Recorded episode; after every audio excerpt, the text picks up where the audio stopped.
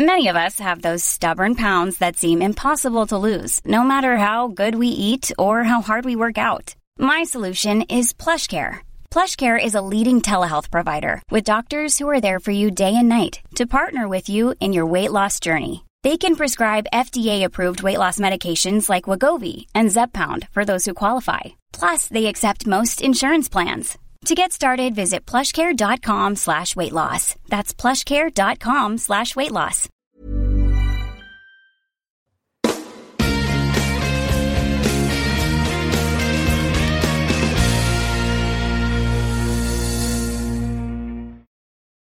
Muy bien, gracias por seguirnos acompañando y vamos a dar la bienvenida a Gastón Giribet, que se nos une ahora a la tertulia. Hola Gastón, ¿qué tal?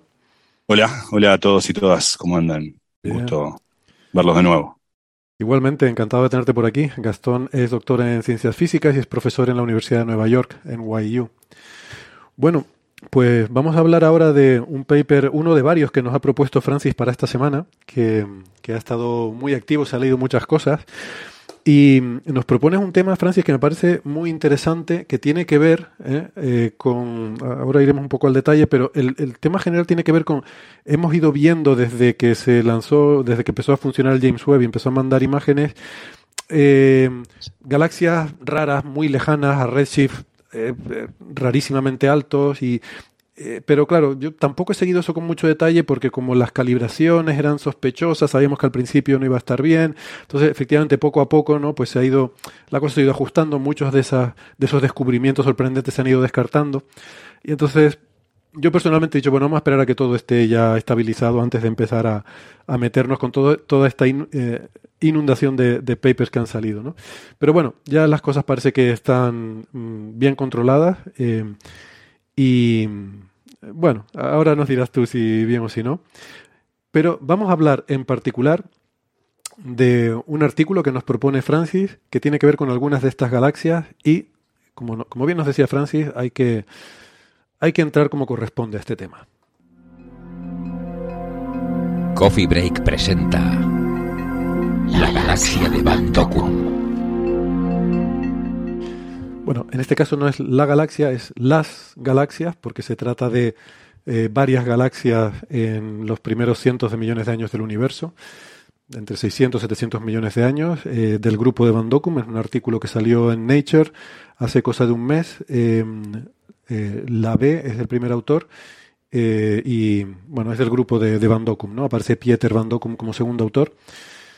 Mm, pero Francis, lo que ha salido estos días, ¿no? que quizás es lo que te ha eh, animado a sacar el tema, es otro artículo en Nature Astronomy eh, comparando estas galaxias que se han observado con lo que predice el modelo cosmológico actual, ¿no?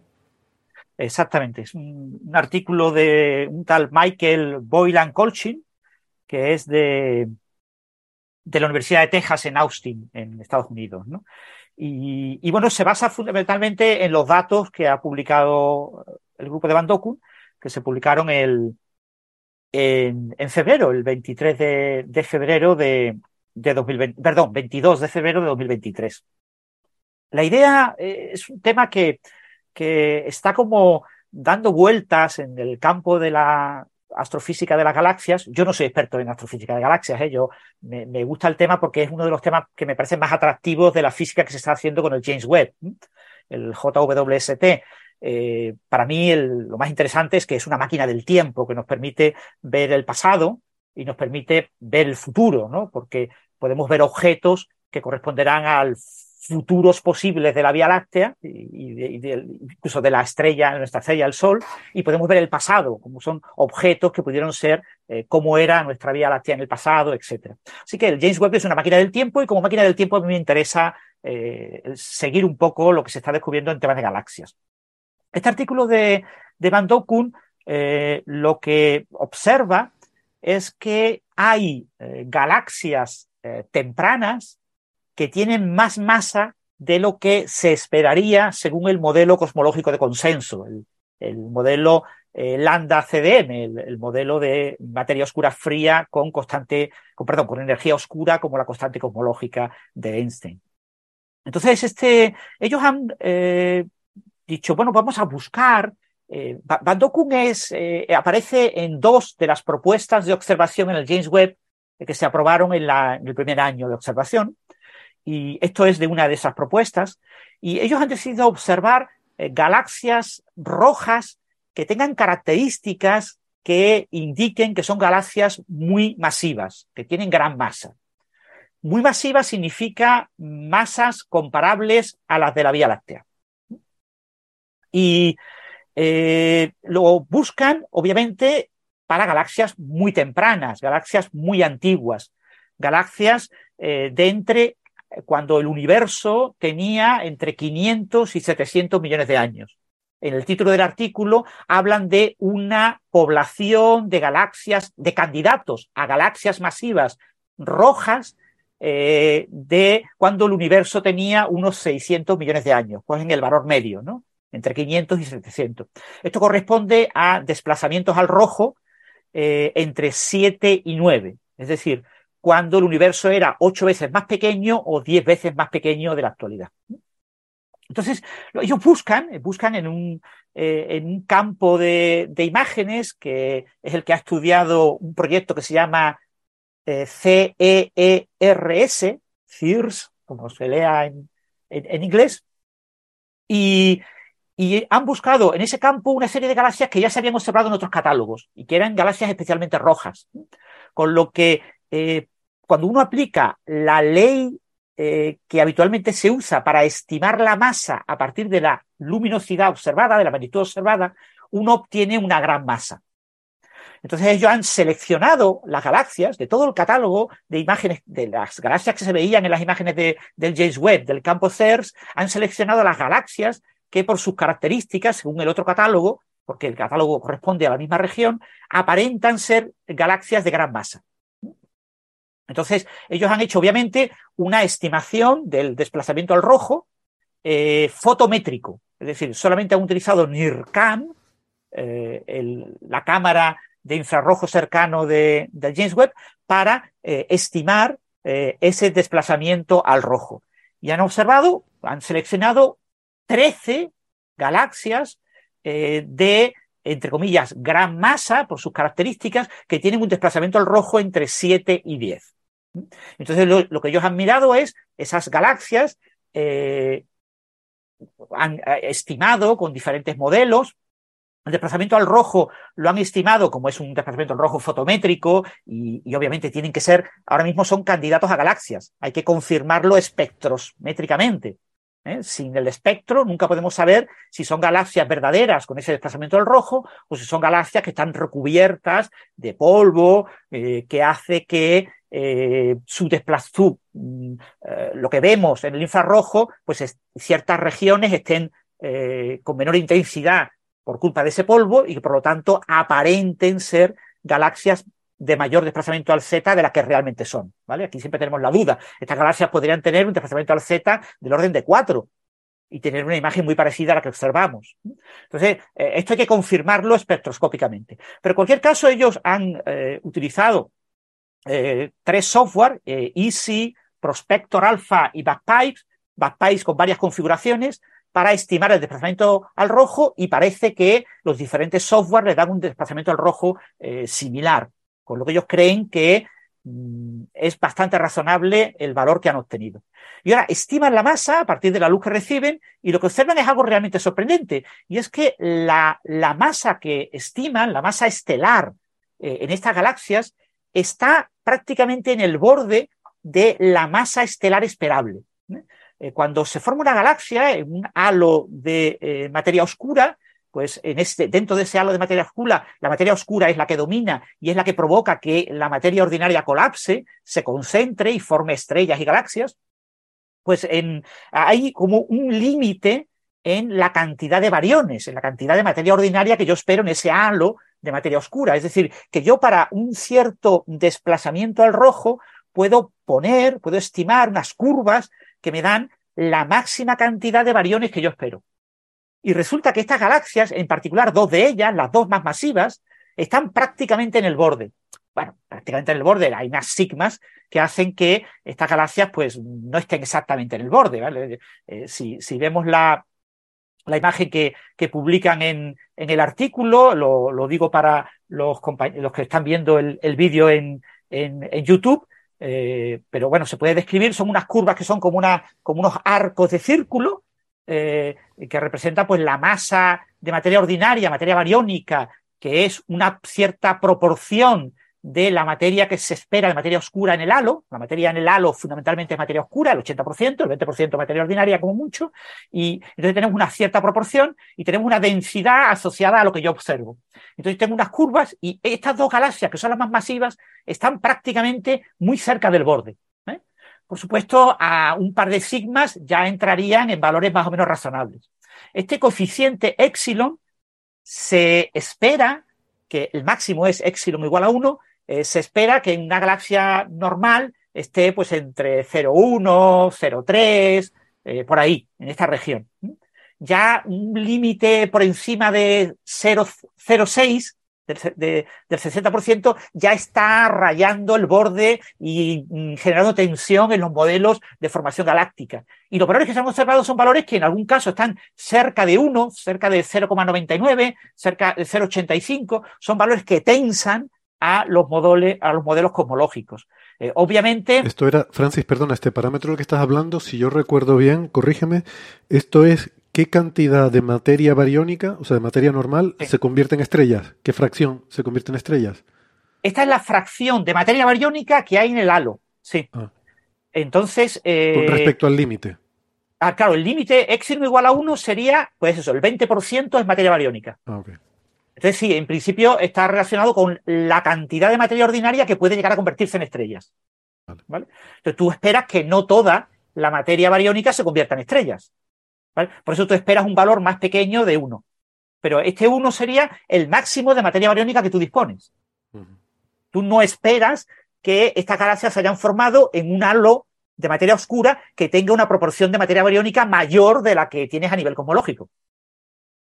Tú no lo esperas. Puede que ocurra en algunas galaxias, excepcionalmente, pero lo normal es que eh, en esos halos de materia oscura que colapsan para formar las estrellas y las primeras, estrellas y las primeras galaxias, pues eh, la proporción de materia bariónica sea la, media cosmológica que tú esperas, que sería valor igual a 1.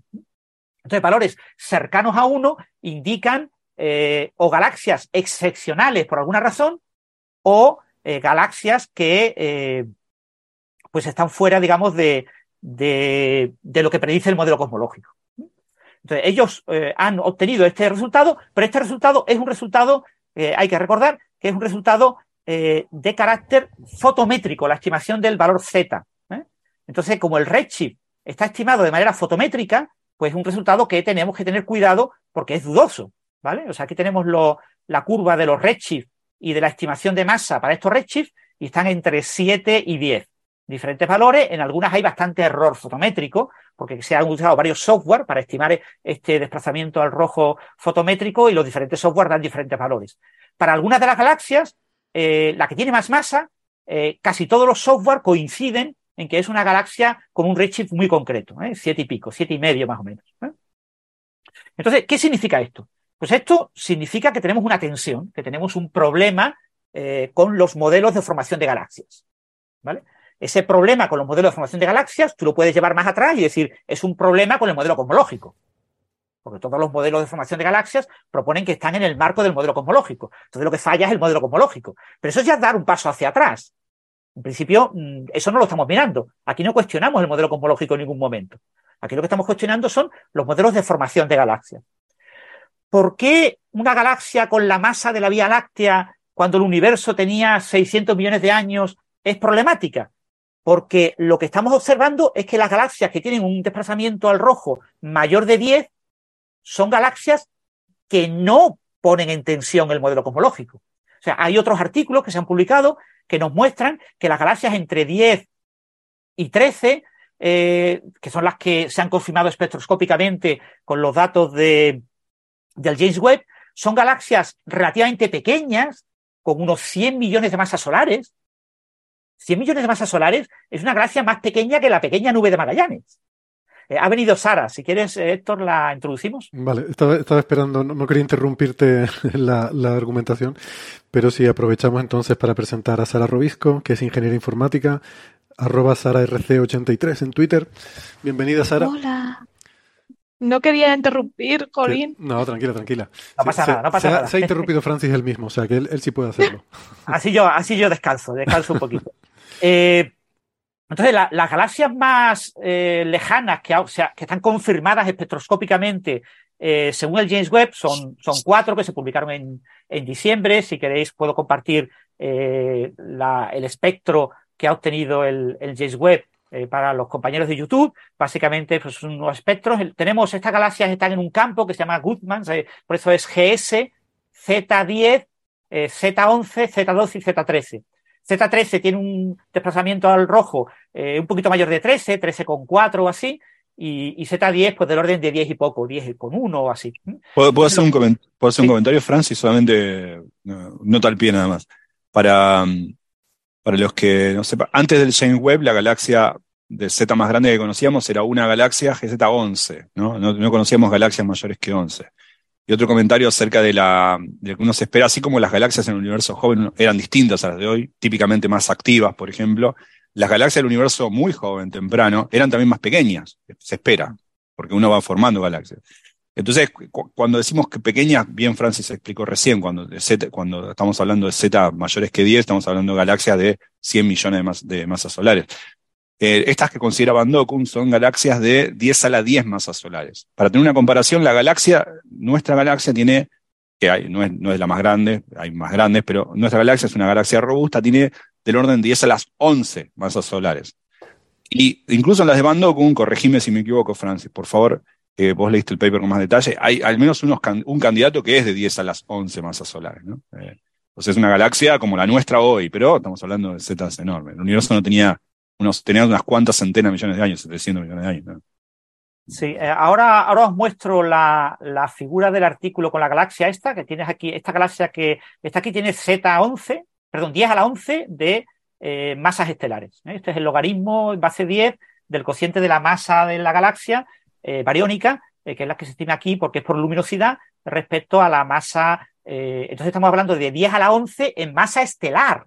¿Vale? No estamos hablando de masa real, porque hay un halo de materia oscura y la masa será pues, casi 100 veces más grande, la masa real. Pero la masa bariónica, que es lo que vemos por luminosidad, lo que, lo que estimamos aquí, es una masa prácticamente de 10 a la 11, que es una barbaridad para una galaxia con un desplazamiento al rojo de 7,5. Entonces, esto nos genera tensiones. Las galaxias confirmadas espectroscópicamente por el James Webb, estas cuatro galaxias que se confirmaron en diciembre, esto se ha publicado recientemente en, en Nature Astronomy, eh, los espectros, eh, la ventaja que tienen respecto a la galaxia de corrimiento, de desplazamiento al rojo Z igual a 11 que ha comentado Gastón, es que los espectros del James Webb son maravillosos, son espectros de, con una enorme cantidad de líneas y muy buenos, con lo que se permite explicar, muy, se puede estimar muy bien la metalicidad, se pueden estimar muy bien el tamaño, la tasa de producción estelar, y estamos hablando de estrellas, perdón, de, de masas de, de galaxias relativamente pequeñas, con una masa estelar pequeña,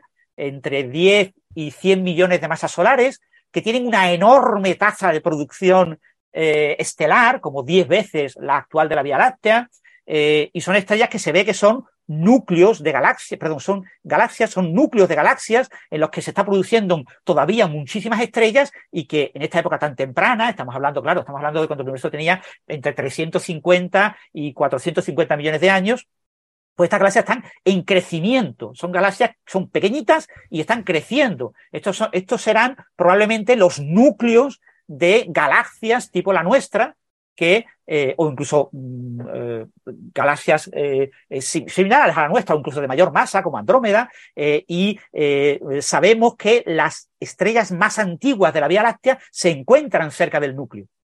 Pensamos que estas, estas galaxias tan antiguas que ha observado James Webb con Z mayor que 10 son los núcleos, son, forman par, serán parte de los núcleos de las galaxias que observamos actualmente con un Z más grande. ¿no? Lo que pasa es que, claro, estas galaxias son muy pequeñitas. Una otra galaxia como la pequeña nube de Magallanes es una cosa muy pequeñita. Para que tengan entre Z10 y Z7 y medio puedan llegar a crecer hasta ser como las galaxias de Van Dokun, pues se requiere un mecanismo más allá de los modelos actuales de formación galáctica. Los modelos actuales de formación galáctica no permiten un crecimiento tan rápido. ¿Eh? Entonces tiene que haber algún mecanismo que ignoramos eh, quizás asociado pues, a sus núcleos galácticos activos, a los agujeros negros supermasivos, que incentiven, que hagan que la tasa de formación galáctica sea mucho más allá de lo esperado, o que haya algún tipo de fusiones, que se formen estas galaxias en pequeñas regiones, en las que haya varias galaxias del mismo tamaño pequeñitas, que acaben fusionadas y acaben generando rápidamente eh, galaxias mucho más grandes. Es difícil de entender estas galaxias que ha observado Van Dokun y que ha publicado en Nature, eh, con Z entre 7 y 10, con tanta masa, entenderlas teniendo en cuenta eh, que las galaxias con Z mayor que 10 aparentemente son mucho más pequeñas y son mucho más razonables y son más compatibles con el modelo eh, cosmológico de consenso. Esas galaxias de Z mayor que 10 tienen baja metalicidad eh, y tienen una metalicidad incluso más baja de lo esperado, con lo que sus estrellas pueden ser incluso estrellas de población 3 en lugar de población 2, que es lo que esperaríamos para esa edad, con lo que eso también genera una pequeña tensión con los modelos cosmológicos o con los modelos de formación galáctica, pero eh, tampoco es una tensión menor. Es decir, lo que nos están diciendo estos estudios es, primero, el artículo de Van y compañía, eh, desplazamiento al rojo fotométrico, estimación de masa con modelos calibrados con galaxias actuales. Los modelos que relacionan la luminosidad en diferentes frecuencias con la masa, que es lo que estamos usando para estimar la masa, porque lo que vemos es un puntito gordo en el James Webb, no vemos mucho más, no tenemos ni siquiera el espectro. Son modelos que se han calibrado con galaxias actuales, con Z pequeño, con Z menor que 1. Claro, eh, esa calibración es buena para galaxias tan antiguas, porque lo mismo en esas galaxias estos modelos no funcionan. Y la física galáctica eh, tiene pequeños detalles que hacen que esta calibración sea defectuosa. Por otro lado, eh, es decir, los resultados que presentaban Dokun son resultados que tienen muchos, eh, muchos puntos que tenemos que tomar como alfileres, que tenemos que tener mucho cuidado con lo que estamos diciendo, porque puede que eh, estos resultados no acaben siendo confirmados en futuros estudios que analicen esas galaxias. Cuando tengamos los espectros, pues descubramos, pues yo qué sé, que son galaxias con un Z distinto o que son galaxias que tienen unas características eh, que hacen que se explique eh, esa gran masa, o por ejemplo porque sean galaxias de interacción, o porque se, no lo sé, o sea, que no sean realmente eh, galaxias producto de lo que observamos en las galaxias más lejanas del James Webb. Por otro lado, también tenemos el problema de las galaxias más lejanas, de la Z mayor que 10 del James Webb. Lo mismo no son típicas. ¿Vale? El problema con los modelos de formación galáctica es si suponemos que las cuatro que hemos observado eh, con Z 10, 11, 12 y 13 son típicas de todas las galaxias de esa época. Entonces, las galaxias, las 13 que hemos observado eh, con Z entre 7 y 10, son excepcionales. Pero lo mismo, esas cuatro no son típicas, son excepcionales. Y eh, las galaxias típicas en esa época tienen mayor masa. O sea, todo eso son eh, cuestiones que... ese, es un, ese es un muy buen punto, porque no había pensado en esto, pero claro, uno dice, bueno, ingenuamente, el, argumento ingenuo típico en astrofísica es decir, tienen que ser típicas porque sería muy poco probable que las hayamos visto, entonces, ¿por qué vamos a verla rara? Bueno, salvo que lo que la hace rara en un aspecto también haga posible que las veamos. Claro, Entonces, que, sean más brillantes, por ejemplo.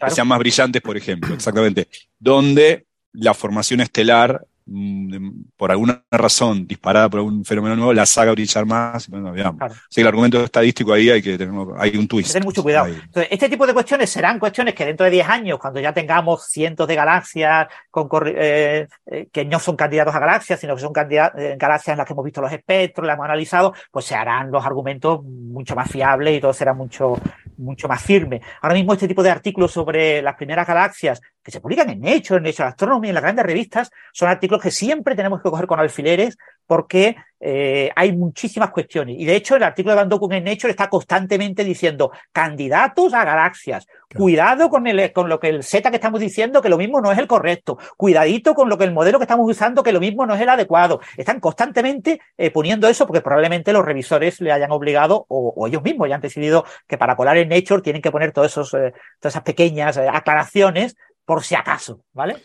yo recuerdo, recuerdo que, que, Héctor había sido muy cauto en su momento, allá por julio del 2022, cuando habían empezado a ver galaxias de Z mayores que 11, que había dicho, no sea cosa que, digo, por supuesto la espectroscopía es importante para confirmar el redshift, pero incluso hay que ver, hay que tener mucho cuidado con lo que uno está viendo. No sea cosa de confundir una galaxia distante con una enana, una marrón cercana, digamos. Algo tan, tan prosaico como eso, ¿no? Una enana marrón, una estrella pequeña que puede estar acá nomás, ¿no? No, sé si lo dije yo, pero seguro que muchos lo dijimos. Eh, os comparto los espectros de las galaxias estas del artículo de Van Dokun. Aquí son, ahí aparecen en el artículo 6, eh, yo he puesto 4. Eh, una de las características que tienen estas galaxias es que tienen una, un doble break, un, doble salto. Está el salto Lyman alfa, clásico, que está en el ultravioleta y que en las galaxias más lejanas pasa al infrarrojo, y hay un segundo salto que es el salto de, de Balmer. Entonces, estas galaxias han sido seleccionadas porque aparentemente tienen los dos saltos.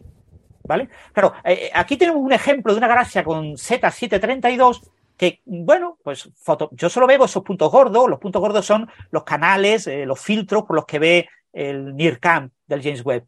Veo los puntos y bueno, pues digo, sí, parece que hay dos puntos que están muy bajos, hay cuatro puntos que están intermedios, un poquito más subidos, y hay otros tres puntos que están como más altos. Parece que veo los dos altos. Pero en otras de estas galaxias, en las que Van y sus colegas dicen que también ven el salto, el asunto no está tan claro, no está tan claro según los modelos, ¿eh? porque aquí superponemos la curva de uno de los modelos, el, el ICI, eh, EAZY, eh, de estimación de, las propiedades de la galaxia a partir de la curva fotométrica. Vemos dos puntos bajos, pero no tan bajos. Vemos cuatro puntos un poquito más altos que estos que eran bajos, y ahora vemos otros tres puntos que están en subida, que no están tan claro que tenga, o sea, no está tan claro que haya aquí un doble salto. No está nada claro. Yo no lo veo nada claro en esas imágenes. Y ves, otras imágenes y tampoco se ve tan claro. Aquí parece que hay una pendiente en lugar de. O sea, no está tan claro que en las galaxias. Pero esto, no eh, está hecho con el código EASY, porque. Sí. el código EASY, pone lo naranja. Claro, el EASY te pone la curva naranja continua y lo que tú tienes son los puntos gordos, que es lo que ve eh, eh, los puntos estos cuadrados negros, es lo que ve el James Webb. Entonces, cuando tú lo pones, no está tan claro que se vea la doble curva. Y claro, si no hay doble curva Barmer, cuidadito, cuidadito, porque puede que la eh, curva, el alfa Lyman esté mal caracterizada. No esté aquí, sino que esté aquí. Entonces, eso te cambia completamente el desplazamiento al Z. O sea, que es un artículo que probablemente eh, en unos meses o en unos años haya alguien que diga, estaba mal, lo hicieron mal, Van metió la pata. Hay que tener cautela. Yo esto, hasta que Nacho Trujillo y Mireia Montes no se pronuncien y me digan, esto está bien o no está bien, yo lo, tengo todo cogido con alfileres. Sí, esto hay que cogerlo mucho con alfileres. ¿eh?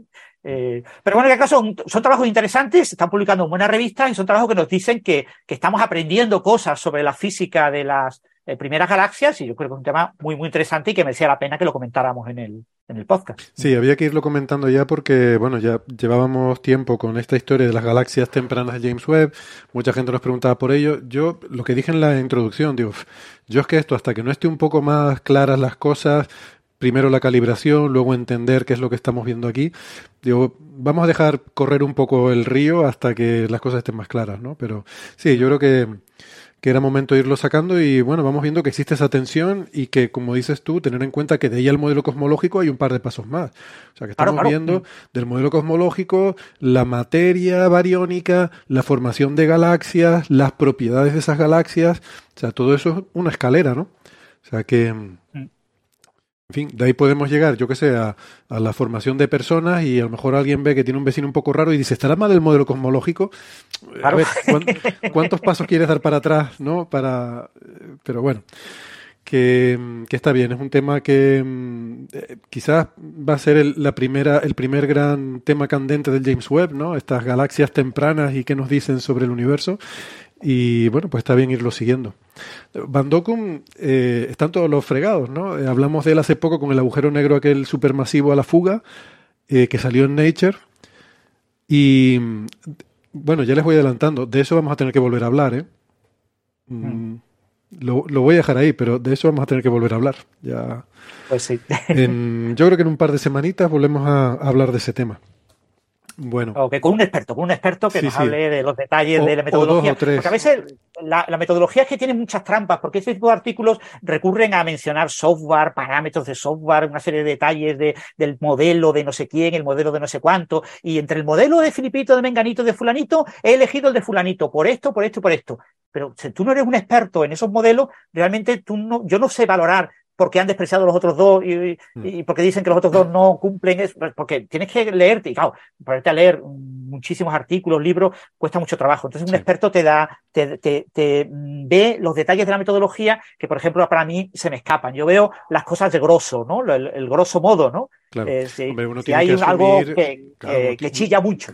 Uno tiene que asumir que esto ya ha pasado referí, ha pasado filtros y esta gente son expertos y tal. Pero lo que decimos siempre, hasta que no haya confirmación por otros grupos, hasta que no veamos por dónde resopla el resto de la comunidad, bueno, cautela, ¿no? El, el mayor descubrimiento, hasta que no lo ha confirmado otro grupo, no es ningún descubrimiento, es candidato a descubrimiento.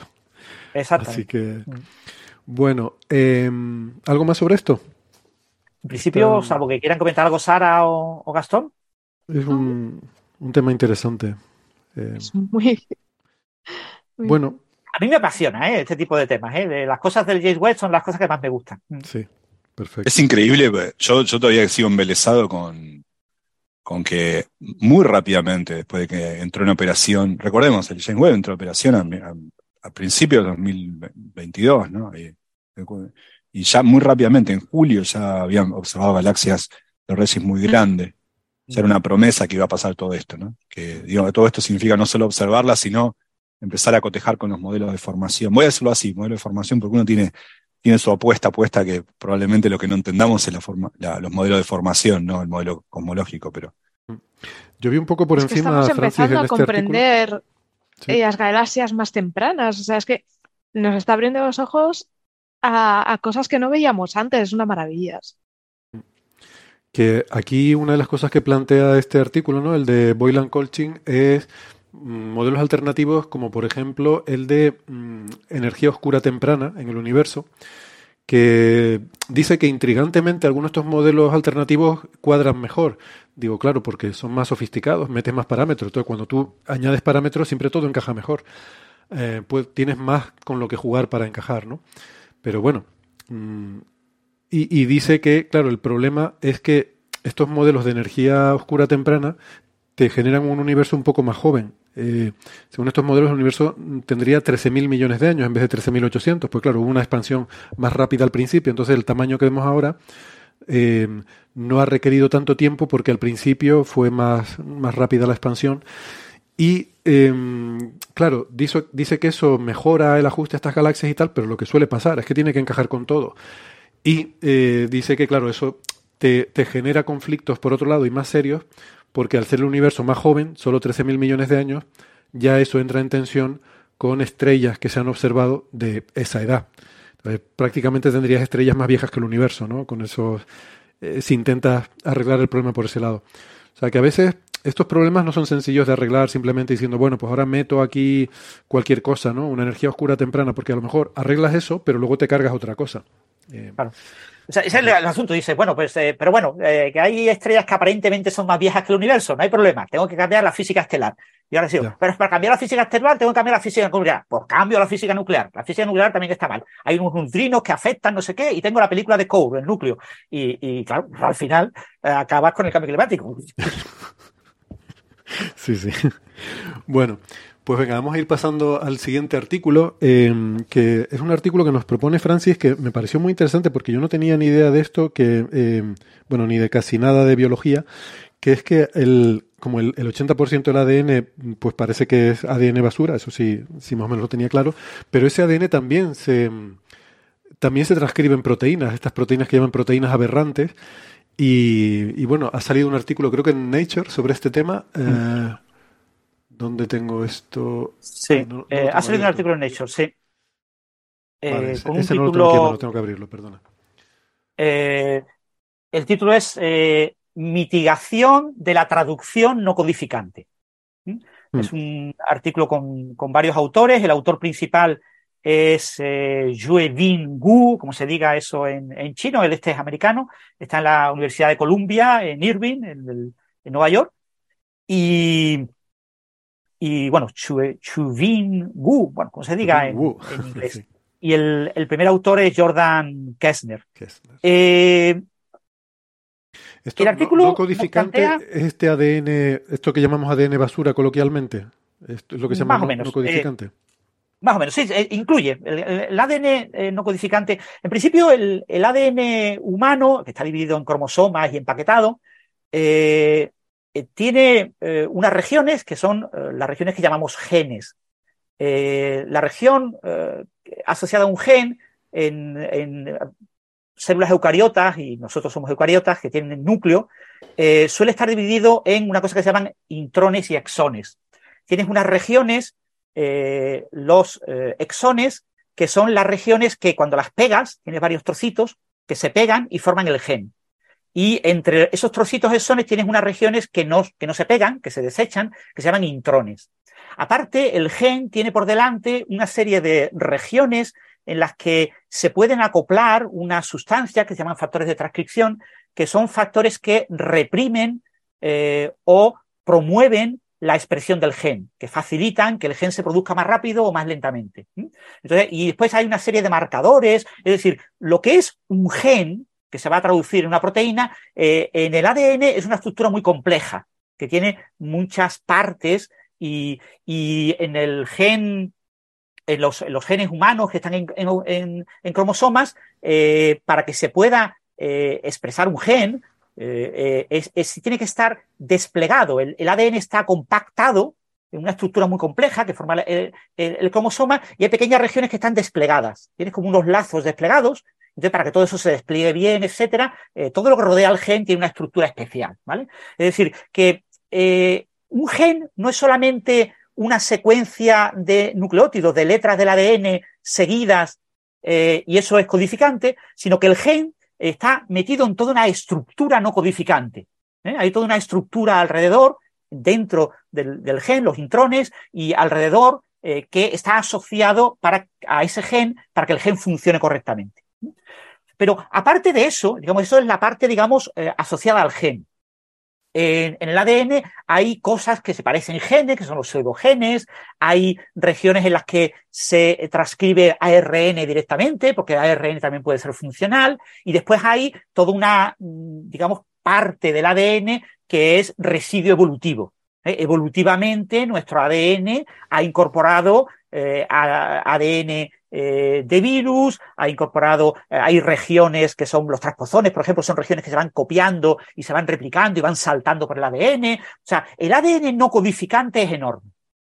Nosotros tenemos unos 2.000 millones de bases, unos 2.000 millones de letras en, cada una de las hebras del ADN bicatenario y tenemos unos 20.000, no llega a 21.000 genes eh, que dan lugar a proteínas. Eh, un gen puede dar lugar a más de una proteína, aunque lo normal es que dé lugar a una única, porque como tenemos esta estructura de exones e intrones, pues eh, yo puedo pegar una serie de exones o otra serie de exones dentro de un gen. ¿eh? Hay muchos genes que dan lugar a más de una proteína, porque si selecciono unos exones u otros, doy una proteína o doy otra. Pero entonces, ¿eso quiere decir que el número de proteínas es del orden de 10 a la 4? el número de proteínas conocidas humanas son unas 200.000, ah. pero se estima que eh, proteínas directamente asociadas a un gen eh, son del orden de 100.000. Sin tener en cuenta eso de que algunos genes producen más de una proteína. Muchos producen una única proteína, pero hay otros que producen más de una. Curioso, ¿no? me, parece un número sorprendentemente pequeño. Quiero decir que todo, de toda la variedad de maquinaria molecular humana se construye con 100.000 o 200.000 proteínas. Curioso. No sé. Esos son los números en los que estamos el, los está trabajando. El proteoma completo humano todavía no se ha eh, secuenciado, pero bueno, ya se ha secuenciado gran parte y es de ese orden, del orden de unas 100.000.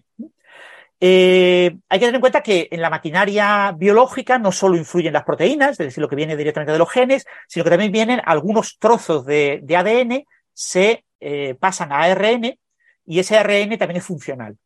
El ARN también se pliega y también tiene ciertas funciones. Hay, por ejemplo, que se llaman ribocimas, hay trozos de ADN que funcionan como una enzima, es decir, que catalizan reacciones metabólicas, que catalizan reacciones químicas. Eh, el, problema del ARN es que es mucho más inestable dentro del núcleo del citoplasma y que su vida es más corta. Entonces esas ribocimas son menos funcionales, menos útiles que las propias proteínas. Pero de hecho las proteínas también se degradan muchísimo. Entonces, ¿cómo va el mecanismo? El mecanismo de lo que llaman el dogma de la biología molecular eh, es que el ADN se puede copiar a sí mismo en la meiosis y por eso los hijos reciben copias del padre y de la madre del ADN. El ADN se puede transcribir a ARN, ARN mensajero, eso ocurre dentro del núcleo de la célula, ese ARN mensajero puede abandonar el núcleo y llega al citoplasma, y en el citoplasma se encuentra con el ribosoma y se puede traducir a proteínas. El, ADN pasa a ARN mensajero que escapa del núcleo y se traduce a proteínas. Claro, eh, lo que se ha visto, en, lo que se llama genoma, son los genes, ¿eh? digamos los elementos codificantes eh, de proteínas. Pero lo que se ha visto es que hay un transcriptoma. El transcriptoma son todo lo que se transcribe a ARN. Y lo que se ha observado en varios proyectos, el proyecto más famoso se llama ENCODE, ENCOD, ENCODE, se ha observado de que gran parte del ADN, pero porcentajes altísimos del ADN, también se transcriben. Es decir, la maquinaria de transcripción no es capaz de reconocer eh, un trozo eh, como un gen y, con preferencia transcribir ese gen, sino que también transcribe muchas de las regiones que no son codificantes. Eso no se sabía. Cuando se publicó el proyecto Uncode hubo una gran polémica porque eh, se sugirió que si se transcribían es porque tenían algún tipo de función biológica, desconocida. Pero para algo servirían, ¿vale? La naturaleza no va a perder el tiempo transcribiendo casi todo el ADN por transcribirlo, ¿no? Por perder el tiempo. Eh, claro, lo que pasa es que mucho de ese ARN mensajero se degrada dentro del núcleo y otro se degrada en el citoplasma. El, ADN, el ARN es relativamente inestable. Eh, por otro lado, eh, lo que se sabía es que los ribosomas, cuando traducen ARN mensajero en proteínas, muchas de las proteínas que traducen son degradadas relativamente rápido. Se sabía que eran proteínas degradadas. Y tú decías, mm, ¿para qué pierde el tiempo la maquinaria celular en, convertir un ARN mensajero en una proteína que después la degrada al poco tiempo? Algunas incluso eran llevadas cerca de la membrana como para ser expulsadas. O sea, te decías, ¿para qué pierde el tiempo esa, maquinaria? ¿no? Pero por otro lado, te encontrabas con el problema de mm, ¿y cómo se reconoce qué proteína degradar y qué proteína no degradar?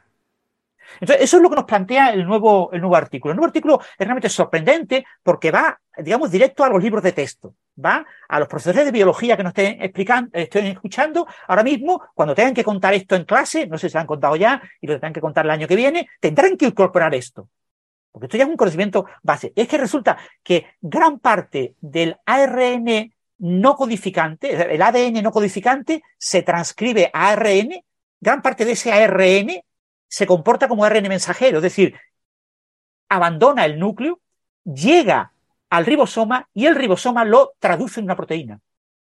Gran parte del, sobre todo el ARN de cadena larga, los transcriptos más largos de ARN eh, son transcritos de ARN que están marcados como ARN humano y que el pobre ribosoma pues, se confunde y los traduce. Pero claro, si los traducen proteínas, la célula se llenaría de proteínas basura, de proteínas eh, no funcionales, ¿no? Son, son proteínas aberrantes, ¿no? Eh, pero lo que pasa es que esas proteínas tienen una marca, y eso es lo que se ha descubierto ahora. Se ha descubierto que estas proteínas están marcadas con una cola hidrófuga. Los aminoácidos tienen propiedades químicas diferentes. Eh, hay eh, eh, las, proteínas forman estructuras tridimensionales.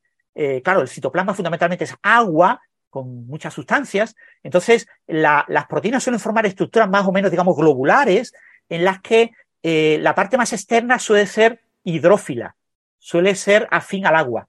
Y las partes más hidrófugas suelen estar contenidas en el interior de la proteína porque eh, así eh, la proteína vive mejor en un ambiente acuoso. Bien, pues ha resultado, eh, se ha observado que, claro, esto se ha hecho con una serie de experimentos, con una serie de, de, de transcriptos de ARN de cadena larga que se han visto cómo se traducían. Y, se ha visto que la traducción es una proteína más o menos normal, pero que tiene la parte final que se traduce es especialmente hidrófuga es un poquito, como un 10% más hidrófuga que las proteínas normales. Entonces, esa cola hidrófuga es lo que reconoce las proteínas que degradan eh, las proteínas, que se llaman proteasas. Las proteasas reconocen una proteína defectuosa porque ven que tiene una parte, una pequeña colita hidrófuga que no es normal en las proteínas funcionales. Las proteínas funcionales, su parte externa, es fundamentalmente hidrófila, y cuando esa proteína tiene unas regiones que son hidrófugas por fuera, pues las proteasas detectan esa región hidrófuga y degradan, rompen, destruyen esa proteína. ¿eh? O la marcan para que sea transportada hacia la membrana.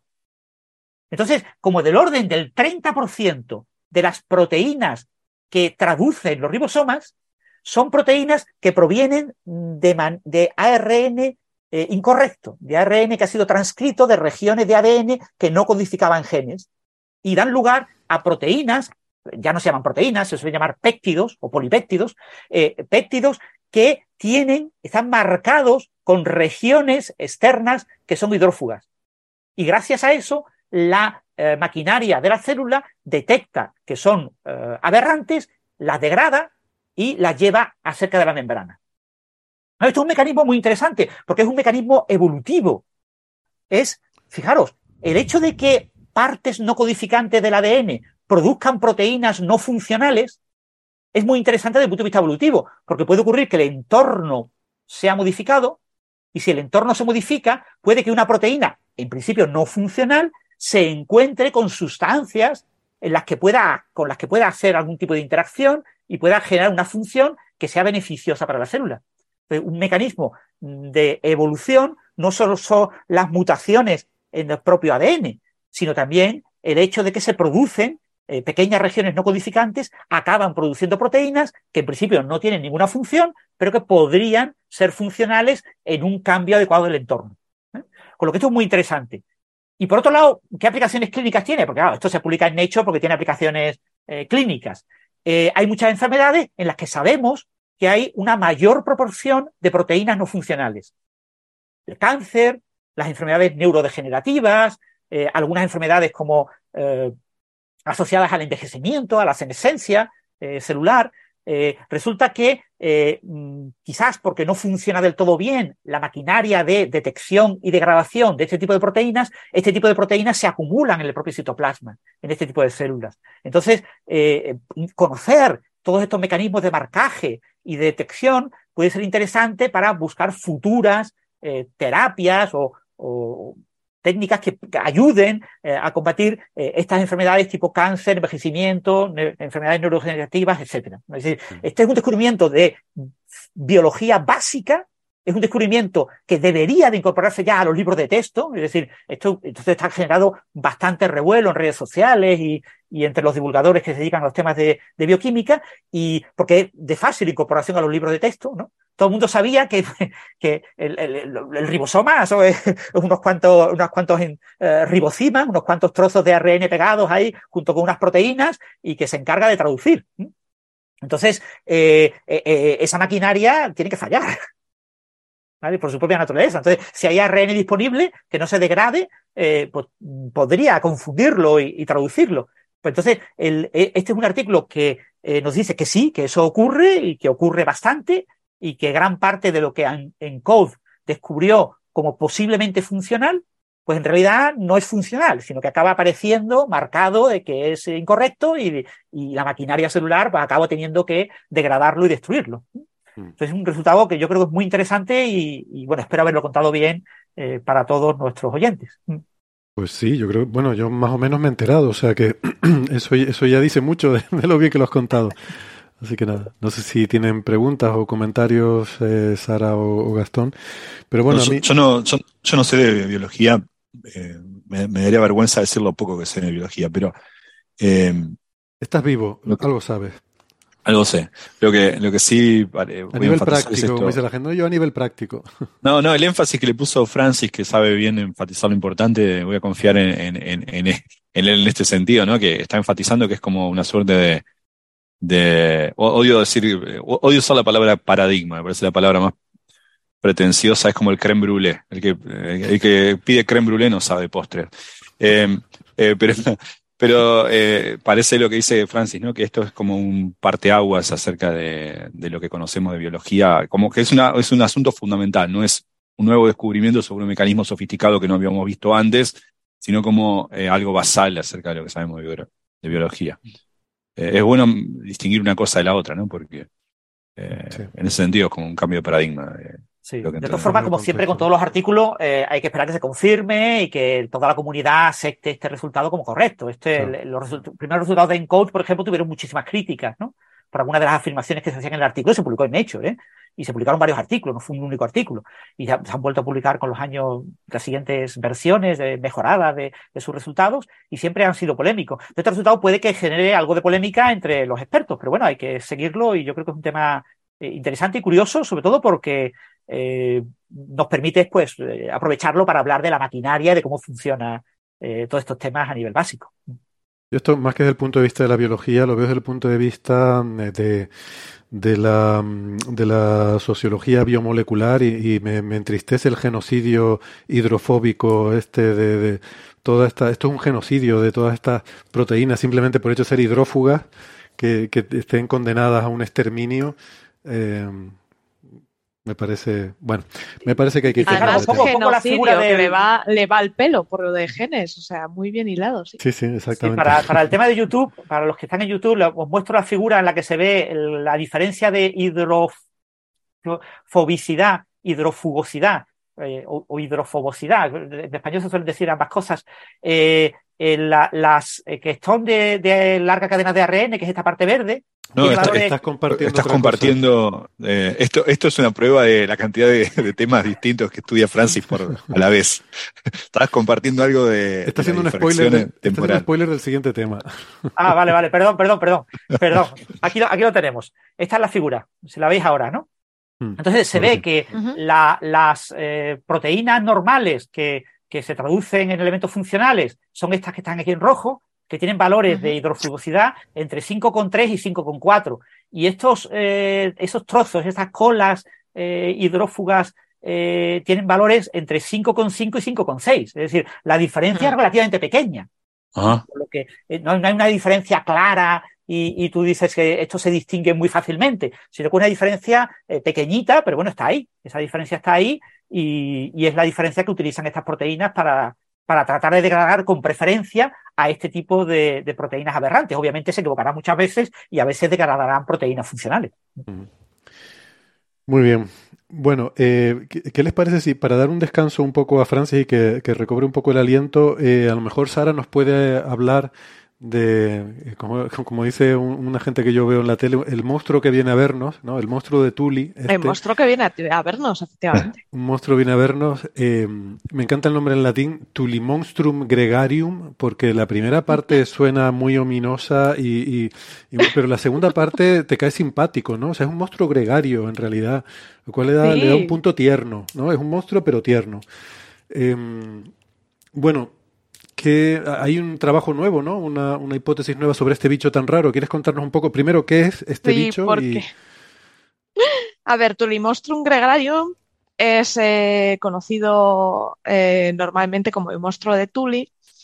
Es un animalito bastante curioso que se descubrió en Mathons Creek, que es un, es un yacimiento de Dakota, Dakota del Norte, creo recordar, o sea, es americano. Y este yacimiento es eh, del eh, carbonífero y aparte estamos ante un lagerstate. Os he hablado alguna vez de que los lagerstates son aquellos yacimientos que tienen una capacidad de conservación extraordinaria. O sea, que estamos hablando de que los tejidos blanco- blandos se conservan. Y esto ha sido vital porque eh, Tulimostrum es blandito. Entonces, si no Eso es porque el suelo, eh, el pues- suelo es como arcilloso o algo así. el suelo es arcilloso y aparte en el carbonífero sabéis que eh, aún no se habían desarrollado ciertos hongos, no se habían desarrollado ciertos organismos eh, que descomponían algunas cosas. Entonces, por ejemplo, un ejemplo de, del carbonífero es la conservación de los árboles. El carbón que tenemos actualmente mm, es del carbonífero, por eso se llama así, pero se han de- encontrado troncos perfectos de, de árboles del carbonífero. Y cuando, Árboles, y cuando ¿vale? uno encuentra uno que Voy a decir que- árboles, dice, árboles entre comillas, ¿vale? Cogeroslo con- porque son, son raros, no son eh, como nuestros árboles actuales. Eh, ¿por qué están tan enteros? Fácil, porque había un- un- el hongo que consume la madera, en esa época no existía aún, entonces, claro, están intactos. Aparte, eso, que cayeron sobre unas zonas eh, de aguas, eh, se taparon muy bien enseguida con arcillas, las bacterias no les dio tiempo a actuar rápidamente, entonces tienes unas conservaciones muy, muy buenas. Se queda como, eh, de hecho, de Tulimostro tienes como dos placas, ¿no? De la placa cuando separan la piedra, tienes ahí positivo con los relieves y el negativo, tienen ambos. Entonces, estos yacimientos son interesantes por eso, porque tienes, eh, mm, conservan muy bien todo, sobre todo eso, tejidos blandos. ¿Y por qué se llama Tulimonstrum? Pues porque estamos hablando de un animalito que no hay por dónde cogerlo, porque realmente eh, lo de monstruo eh, no es por su tamaño. Estamos hablando de un animal que tenía de media 15 centímetros. Entonces, pensad que era muy pequeñito, dices, ¿por qué lo llamas monstruo? Estamos hablando de un animal extraño, muy raro. Tiene el cuerpo, a ver cómo os explico. El cuerpo es como ese, eh, sería el cuerpo de un calamar. Eh, imaginaos un calamar, solo que segmentado a rayas, ¿vale? Como si fuera el cuerpo de una avispa, pero blandito como un calamar, con una quilla como tiene el calamar, solo que en vertical en lugar de en horizontal. Se cree que iba en vertical eh, pero no eh, eh, cerrado adelante. Adelante está cerrado y tiene una especie de trompa, se llama probóscide, que finaliza en un, en un apéndice que es, parece una boca, con estiletes, 12 estiletes en el apéndice. Los ojos, los ojos no están como el calamar, incrustados dentro de la cabeza, no. Tiene arriba una protuberancia en forma de antenas, es alargada completamente perpendicular al cuerpo y en cada punta, pues eso, de los ensanchamientos de los ojos. Detrás de esta protuberancia con los ojos se ha encontrado un rectángulo bastante eh, característico que se ahora también os hablaré de. Entonces, estamos hablando de un animal muy, muy extraño. Entonces, desde que, eh, que se descubrió este espécimen, hasta hoy hay muchísimas hipótesis sobre, y se ha publicado muchísimo, porque nadie sabe qué es. Entonces, eh, se han encontrado eh, muchos, o sea, no estamos hablando de, uy, como habrá uno o dos, no se sabe qué es. No, no, no. El estudio de que os voy a hablar habla de 153 especímenes que han estudiado. Eh, Francis está compartiendo una imagen del Tulimonstrum y lo que os digo, es raro. De hecho, lo que se trompa con la boca final es muy alargado. No estamos hablando de una trompita como la de un mosquito que en comparación con su cuerpo es portita. No, no. Es casi del tamaño de, del animal. Es, eh, es un animal que, que, confunde, confunde bastante. O sea, es un, un animalillo un poco extraño. Entonces, en 2016 eh, se habló y que este animal podría ser un cordado eh, de la familia de las, de las ampreas. Y los estiletes de la boca podrían ser eh, colmillitos eh, cartilaginosos como los de las ampreas. Eso en, en 2016. Entonces, eso lo que hace es que implica que Tulimonstron era lo que se creía entonces y lo que se publicó era que era un vertebrado. Quedaros con eso. Ahora, llega un estudio de, de, eh, de unos japoneses de, que lo que hace es, no se quedan convencidos con esto porque eso es ciencia, es no convencerte con un resultado. Y lo que hacen es someter a 153 especímenes, especímenes de Tulimonstrum eh, a un escaneado 3, eh, un escaneado 3D, eh, 3D con láser, pero aparte, como no se quedan contentos, para tener mucho más detalle, una tomografía de rayos X muy, muy fina, ¿vale? Que eh, la más mínima arruga, la más mínima irregularidad, la ella va a detectar. Y con eso no van a descubrir eh, grandes cosas nuevas. Lo que van a hacer es un estudio de, qué, de lo que tiene, que no tiene este animal. Entonces, Una vez has hecho los escáneres, tomas los 153 eh, especímenes y te haces una matriz. También lo que han hecho es, han escaneado especímenes que había por la zona, en el mismo yacimiento, pues tienes lampreas, tienes gusanos, tienes de todo. Entonces también los han escaneado para comparar, hacer anatomía comparada, porque así tienes animales conocidos de su misma época. Luego ya compararán con animales recientes, pero eh, lo que se ha hecho en este estudio es comparar con lo que había en su época.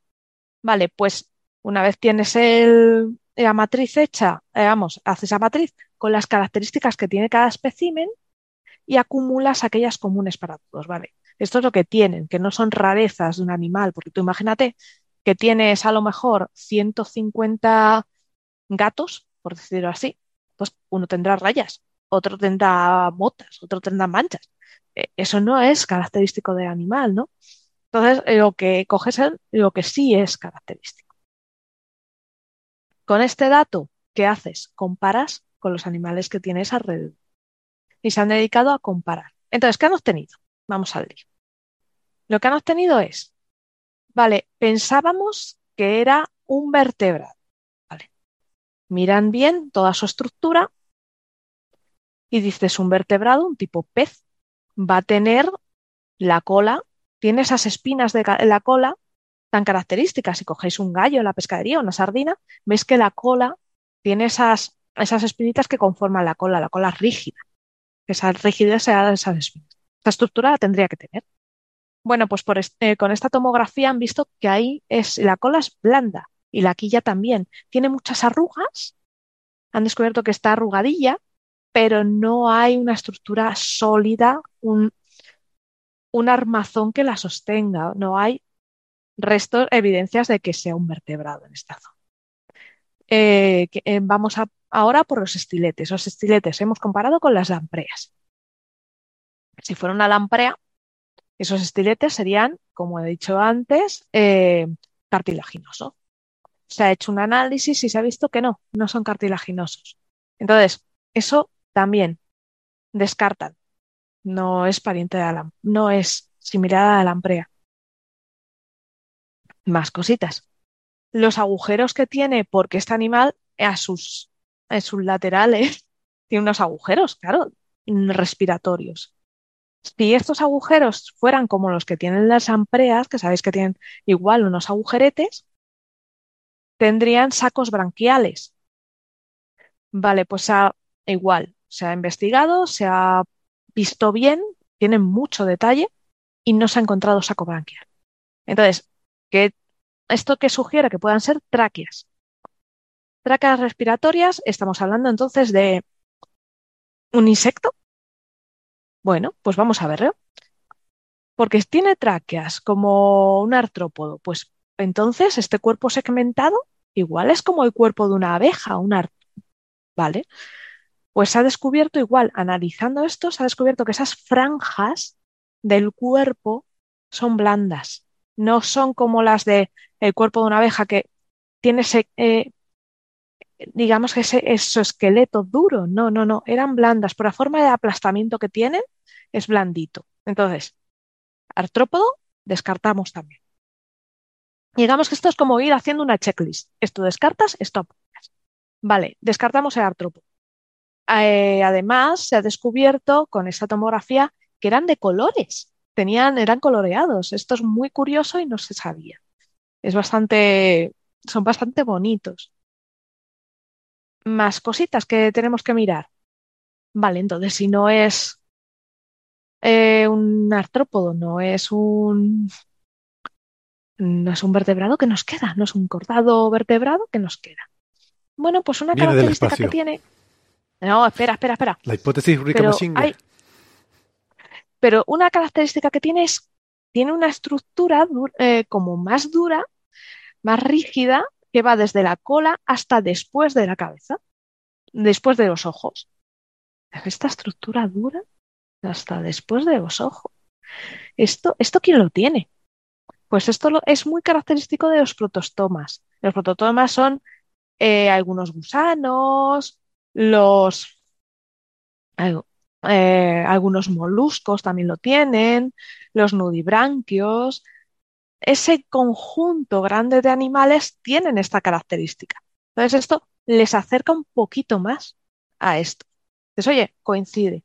Y luego otra hipótesis también que se hablaba mucho en estudios anteriores era, vale, tienes la protuberancia de los ojos y detrás tienes este rectángulo, nada más detrás de los ojos, justo detrás. Este rectángulo debe ser el órgano olfativo. Para tener un órgano olfativo tiene que tener un, cerebro y se había hablado en estudios anteriores de que tenían cerebro trilobulado en esa zona. Bueno, pues eh, tras estudiar esos especímenes bien, se ha descubierto que no, no hay evidencias, no se ha encontrado rastro de ningún cerebro, de una estructura cerebral en esa zona. Por tanto, eh, no sabemos qué es ese, ese rectángulo, pero no es el lóbulo olfativo. No parece. Y los ojos, los ojos, en un estudio que salió en 2017 o, o posterior, yo creo que es ahí de 2017 o en 2020. En 2020 creo que fue. Eh, se comparó con, con las sepias, calamares, se dijo que podía ser de la familia. Bueno, pues viendo los ojos, han visto esto está descartado porque la composición de los melanocitos de los ojos no coincide con los melanocitos de, de los ojos de un calamar, una sepia, como ya, eh, ya os digo que esto otro estudio también lo desmintió hace años. Pero bueno, lo han confirmado. Digamos que han ido confirmando cosas que ya se, habían dicho y descartando cosas que también se habían dicho. Entonces, conclusión. ¿Qué es el Tulimonstrum? Respuesta rápida, no lo sabemos. Respuesta te quedas igual. No. Eh, respuesta más elaborada, eh, se ha descartado, no era cordado vertebrado, sino tiene que ser o bien un cordado, digo, un cordado sí, no vertebrado, porque tiene ese cordón que lo eh, recurre de, lo recorre de arriba abajo, o un protostoma. Así que Puede parecer poco, pero sí que el trabajo es muy bonito, el estudio es muy, es muy exhaustivo, da gusto leer este, este artículo y aparte, eh, aunque parezca que no, da mucha información. Información además muy útil para el que venga detrás. Muy bien. Qué bicho más raro. Gracias, Sara. Es un bicho extrañísimo, es que me encanta. Yo creo que hablamos en, en 2017 hablamos de él. Habló a París y de él, yo creo. Puede ser. No me acuerdo. Otro, bicho raro también a la Parisi. Sí, es posible, porque a Parisi le encantan estas cosas. Estos eslabones perdidos en la historia evolutiva de los vertebrados. Sí, sí, sí. Es que, ¿qué narices es? Es muy curioso, muy curioso. Un abrazo, Alberto, a ver si, a ver si se puede apuntar pronto, que me dijo que ya empezaba a estar un poquito, más un poquito más desahogado y esperaba poder volver a participar con más regularidad. Bueno, em, siguiente tema. Eh, Francis, ¿has descansado? ¿Te has refrescado la garganta? Pues sí, sí, ya estoy mejor. Nos tienes que contar este paper en Nature Physics de un investigador que se llama Romain eh, Tirol, eh, o sea, podemos decir que es un paper tirolés, quizás, con hablando sobre el experimento de la doble rendija, pero, ojo, no en el espacio, en el tiempo. Que Claro, no lo había pensado, pero tiene el, mismo efecto tiene que ocurrir, ¿no? Eh, en vez de cortar con dos rendijas en dos sitios diferentes, cortar el, el eh, la onda electromagnética, ¿no? Eh, en, dos pulsos, ¿no? O sea, en un, un trocito y, otro trocito en el tiempo, ¿no? Tiene que producir también el mismo efecto de difracción. Exactamente. Esto es una idea que ya se había planteado a nivel teórico en, varias ocasiones, ¿no? Y esta se supone que es la primera observación experimental del asunto. ¿no? Recordemos el experimento de doble rendija para tener un poco la, idea de, lo que se ha hecho. Eh, en un experimento doble rendija tú tienes eh, dos rendijas, es decir, tienes una placa sobre la que incide luz y la luz no puede atravesar la placa, ¿vale? Es opaca a la luz. Y en esa placa tú pones dos rendijas, dos pequeñas regiones en las que la luz puede atravesar separadas por una distancia comparable a la propia anchura de las rendijas y eh, para que eh, los fenómenos se vean mejor, eh, es conveniente que tanto la distancia entre las rendijas como las propias rendijas tengan un tamaño comparable a la longitud de onda de la luz. O sea, con lo que, dependiendo del tipo de luz que tú utilices, de rayos X, eh, infrarrojo, óptico, etcétera, pues el tamaño de las rendijas tiene que ser diferente. Entonces, eh, cada, la luz que incide en cada rendija eh, atraviesa la rendija y aparece al otro lado de la rendija como si fuera generada por la propia rendija. Es decir, como la, si la rendija fuera un foco que produce la luz, produce frentes de, de, de onda luminosa que van propagándose. Claro, como las dos rendijas están muy cerca, los frentes de ambas eh, rendijas, de las luz eh, que atraviesa ambas rendijas, interfiere. ¿Eh? Es decir, la rendija provoca una difracción de la luz, la luz se abre, digamos, en la rendija, generando dos frentes, frentes que se propagan, con dos frentes, uno en cada rendija, y después hay un fenómeno de interferencia, destructiva y constructiva esos frentes que se producen en cada rendija, en ciertos lugares, si pongo una, una placa, una, una, una, pantalla, pues la luz que incide sobre la pantalla, en ciertos lugares se suman los frentes de luz de cada una de las rendijas y en otros lugares se restan, con lo que tengo interferencia constructiva y interferencia destructiva. Entonces en la pantalla yo observo un patrón de franjas, franjas más luminosas y menos luminosas, ¿no? Observo picos de intensidad luminosa. Este es el, experimento de la doble rendija de Young, un experimento clásico de la segunda mitad del siglo XIX. Eh, y eh, en este artículo, claro, la idea es, podemos hacer esto en el tiempo. Si podemos hacerlo en el tiempo, eh, Sara está compartiendo una de las imágenes del artículo, pero es más interesante compartir la imagen del News and Views, del otro artículo ah que, presenta, digamos, el, eh, una figura bastante ilustrativa, bastante, eh, te la paso aquí por el, por el chat para que la compartas. Eh, a ver, perdón, perdón, me acabo de equivocar. A ver, ah, mm, este, este. Yo tengo delante, espera, yo puedo coger. Sí, e, es, más ilustrativo. Pero la idea es hacer lo mismo en tiempo. ¿vale? Es decir, ¿cómo yo hago una doble rendija en tiempo? Pues yo tengo que hacer un, un material que sea opaco, que no deje pasar la luz, que en un cierto momento yo lo haga visible, deje pasar la luz y de repente lo vuelva a poner opaco. Y ahora vuelvo a esperar un cierto tiempo, vuelvo a abrirlo, vuelve a ser transparente, vuelvo a ponerlo opaco. Entonces, como yo he abierto en tiempo, he dejado que la luz pase eh, en dos ocasiones.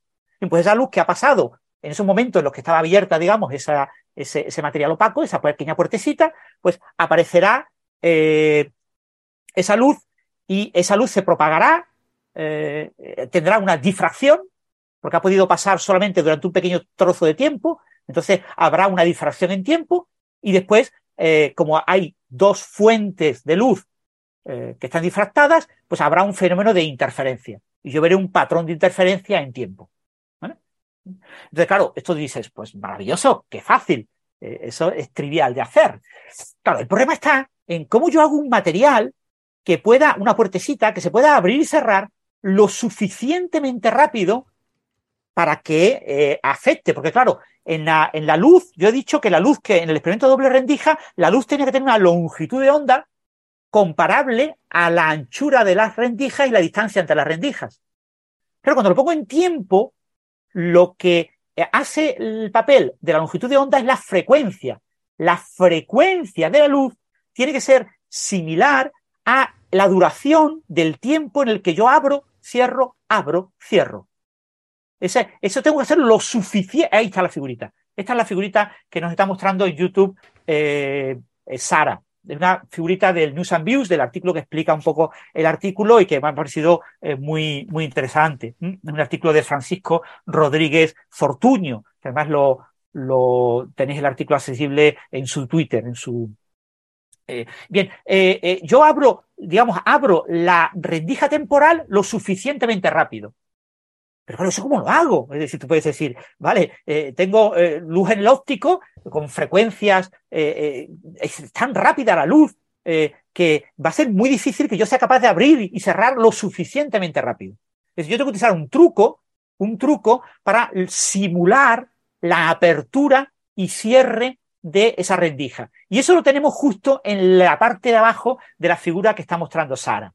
Vale, lo que yo voy a utilizar es un espejo, un, un material que actúe como espejo. Yo voy a incidir dos pulsos de luz. Eh, si yo incido dos pulsos de luz, que son dos pulsos de luz que aparecen aquí en la figurita en rojo, en color rojo, eh, eh, si esos pulsos de luz alteran el espejo, es decir, si el espejo refleja de forma diferente cuando recibe un pulso que cuando no recibe pulso, pues entonces yo podré hacer el efecto de la doble rendija. Y eso lo puedo lograr con un efecto eh, en óptica no lineal que se llama el efecto de Kerr. K-E-R-R. Es un experimento que se descubrió a finales del siglo XIX y que ha sido un experimento clave en óptica no lineal desde los 60. ¿Consiste en poner el espejo en rotación, acaso?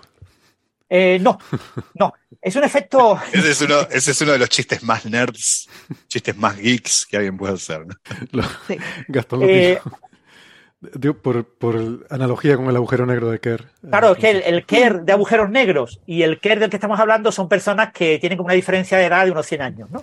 Entonces, eh, no, es, no son la misma persona, ¿vale? Y que yo sepa, tampoco son de la misma familia, pues son de países distintos. Lo, lo que no sé es si, no sé, pero que yo sepa, no hay ningún tipo de relación entre ambos. y el efecto Kerr es un efecto eh, eh, fácil de explicar. El índice de refracción de un material transparente es eh, cómo eh, cambia la velocidad de la luz en el vacío respecto a la velocidad de la luz en este material. Cuando la luz penetra en un chorro de luz, eh, penetra en un material, esos fotones interaccionan con los átomos, básicamente con los electrones de los átomos de ese material, y entonces hay un proceso de absorción-reemisión. Absorción-reemisión. Claro, ese proceso ralentiza, hace que el chorro de fotones en ese material cristalino transparente eh, vaya eh, más despacio eh, que en el vacío. Entonces, la luz va más rápido en el, en el aire, casi es como en el vacío, la luz va muy rápido en el aire, penetra en este material transparente, se ralentiza y después sale, abandona el material, el material transparente y recupera la velocidad que tenía. el cociente entre la velocidad en el vacío o en el aire y la velocidad en el material se llama índice de refracción. Y entonces el índice de refracción es una propiedad de ese material cristalino. Pero hay materiales en los cuales aparece un efecto no lineal. Eh, cuando yo reabsorbo, eh, cuando yo absorbo un fotón por eh, los electrones de, de, un material, algunos se excitan y se desexcitan emitiendo un fotón equivalente. Pero también hay algunos que se excitan a un nivel que les permite ir a más de un nivel intermedio. Es decir, yo excito el electrón a un nivel energético eh, y de ese nivel energético tienen varios niveles por los que puede transitar antes de volver a decaer al estado original. Eso es el efecto Kerr. ¿eh? El efecto Kerr es cuando tengo un único nivel intermedio. Tengo que poner fotones de alta energía, de alta intensidad, un, chorro de luz de alta intensidad. Eh, ese chorro de alta intensidad hace que algunos de los electrones salten más lejos de lo que deberían a un nivel mucho más alto y decaen por un nivel intermedio y entonces yo lo que tengo es un efecto de producción de armónicos, es decir, eh, cambio el color, cambio la eh, frecuencia de la luz incidente y cambio el índice de refracción. Entonces, el efecto Kerr es que el índice de refracción depende de la intensidad de la luz. Entonces, en un material, eh, esto en general en todos los materiales transparentes, tengo un índice de refracción lineal, llamémosle N0, y le sumo un índice de refracción de Kerr, por llamarle N2, que depende de la intensidad al cuadrado. Entonces, para alta intensidad, eh, el material se observa la refracción normal y la refracción de Kerr. Bien, pero resulta que hay algunos materiales que eh, en ciertas, para ciertas frecuencias muy concretas, tienen un mínimo de eh, índice de refracción lineal, la parte lineal. Tienen un mínimo. Con lo que en esos materiales, para esas frecuencias concretas, si tú lanzas luz en un láser que vaya a la frecuencia adecuada, básicamente el efecto Kerr, el efecto no lineal, está como reforzado. Se ve ese efecto no lineal. Entonces, si yo cojo un material de este tipo, esto normalmente ocurre siempre con un ángulo concreto. Hay un ángulo en el que este, eh, este índice de refracción es mínimo, tiene un mínimo, y eh, eh, puedo ver con mayor intensidad el efecto Kerr. Entonces han cogido un material, que es un material, se llama ITO, ITO, que es un óxido de eh, eh, eh, indio y eh, tin, tin que era, eh, eh, se me ha ido la olla. Mm, Titanio. estaño, perdona, se me ha ido Ah, la olla. tin, tin en, en inglés. y tin, tin. sí. O sea, es óxido de indio y titanio. Y este óxido tiene una, este mínimo de frecuencia, eh, que se suele llamar el epsilon cerca de cero de, en óptica, ENZ, eh, alrededor de la frecuencia de 227 terahercios. ¿Vale? Eso significa, terahercios significa en el infrarrojo, 1320 nanómetros, eh, infrarrojo medio. Recordar que la luz visible está pues, en unos 350 y unos 750 nanómetros. Aquí estamos hablando de infrarrojo medio, unos 1300, 1,3 eh, micrómetros. Bien, pues eh, eh, a esa frecuencia, que en un ángulo concreto, que son 60 grados respecto a la normal, respecto a la perpendicular al material, una lámina de, este material hito, de este óxido de indio y estaño, pues con un ángulo de unos 60 grados, tiene un mínimo de, en su refracción normal y corriente a esta frecuencia. De tal manera de que lo que se, cuando yo incido una de luz eh, sobre este material, se refleja del orden del 8% solamente.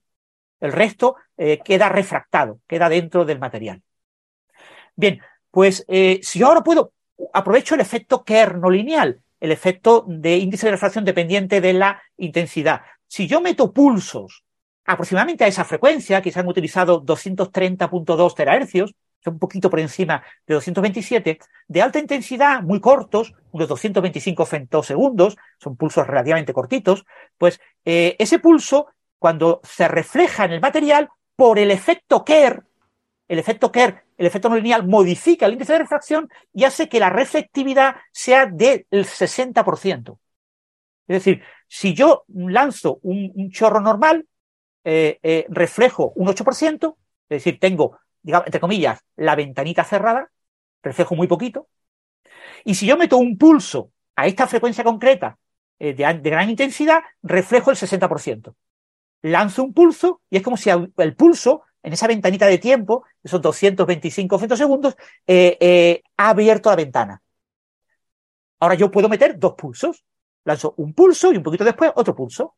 Tac, tac. Si hago el tac, tac, el primero se refleja entre los dos tengo una señal basal, tengo muy poca reflectividad, del orden del 8%, y ahora el segundo pulso vuelve a reflejarse como el 60%. Entonces, haciendo este proceso en este espejo, lo que tengo son dos pulsos ultracortos, claro, que se han abierto durante una ventana muy cortita. O sea, al abrirse una ventana muy cortita, estos pulsos al reflejarse difractan, se abren. Y al abrirse, se difracta el primero y un poco después se difracta el segundo, pues claro, eh, conforme se van propagando, eh, eh, aparece un fenómeno de interferencia. Si yo pongo una placa, una, una, una, lámina, algo para ver eh, la señal de interferencia, veré que aparece un patrón de interferencia entre esas dos señales. Eso es lo que nos mostraba la imagen que, que compartió antes en YouTube eh, Sara, ¿no? al meter los dos pulsos, la señal reflejada muestra un pequeño patrón de interferencia con unos picos, unos pulsos eh, digamos, eh, en lugar de aparecer dos pulsos, aparecen como cuatro pulsos, uno más pequeño, dos más grandes y uno más pequeño. Y ese es el patrón de interferencia que se observa en este experimento de doble rendija temporal. Esto sería Young went four dimensional. Sí, exacto.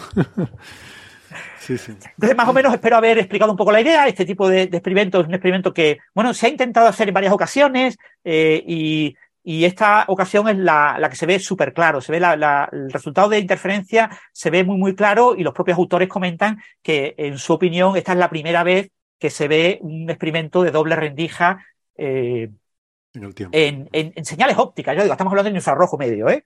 Mm. eh estamos hablando en, con lo, la, la, óptica de terahercios es una óptica muy interesante porque permite este tipo de efectos que normalmente con eh, infrarrojo, uh, que es eh, infrarrojo cercano, o con óptico es más difícil de ver. Entonces, el, hoy día, en los últimos 20 años se ha puesto muy de moda. También te abre, te abre margen al, al, pulso que puedes, o sea, cuánto Claro. de estrecho tiene que ser el pulso, ¿no? Cuanto mayor sea la longitud de onda, mm, menos exigente es esa. Exactamente. Entonces, esto es un, un experimento de, de doble rendija, pero eso en lugar de tener, ser el parámetro clave, que es la longitud de onda comparable a las rendijas, aquí el parámetro clave es que la frecuencia sea comparable a la anchura de los pulsos eh, que estamos utilizando. Sí, o sea, el periodo Eso. de la onda, ¿no? Que sea comparable Exactamente. al pulso. sí. Eh, la- eh, aquí digamos es que la, la relación es en, en- en- en tiempo. La transformada de Fourier es en tiempo, no en espacio. Ah. Como suele ser habitual en los experimentos de doble rendija. Pero por lo demás es completamente análogo y el resultado es, está relativamente claro, ¿vale? Las figuras tampoco son perfectas y, los resultados no son todo lo maravillosos que uno le gustaría ver en un libro de texto, pero son resultados muy buenos que, que eh, muestran, creo que bastante claro que se ha producido eh, lo, que se esperaba ver y por lo tanto, por eso se publica en Nature Physics este artículo. Eh, aquí el, en fin, el meollo de la explicación es cómo conseguir en la práctica, en la tecnología, cómo conseguir esas rendijas temporales, ¿no?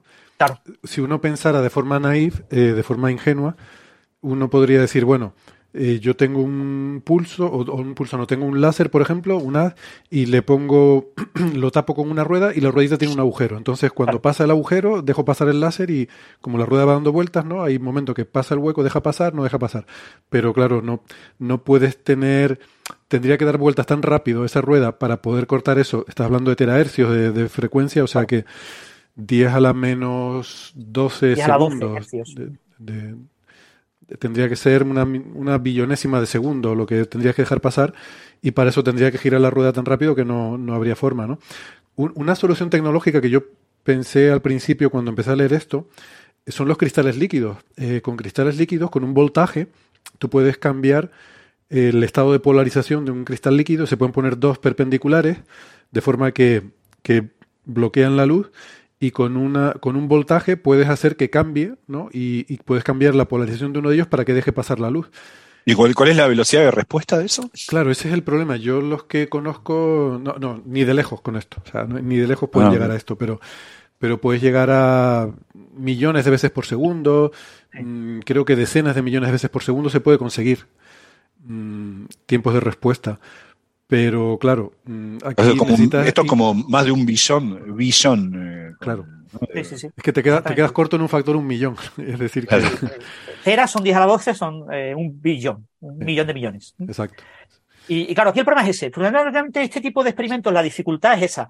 Eh, mecánicamente o eléctricamente no lo puedo hacer porque no tengo señales suficientemente rápidas. ¿vale? El cristal líquido no responde tan rápido, tiene mucha inercia. Claro. Recordar que el cristal líquido son unos pequeños barritas, unos materiales alargaditos que con el campo eléctrico se reorientan. Tienen polaridad y son como pequeños dipolos y se van reorientando con el campo eléctrico. Claro, eso les cuesta un trabajo porque tienen que moverse dentro de un material. Entonces, eh, ese, ese trabajo hace que no puedan tener una respuesta súper rápida.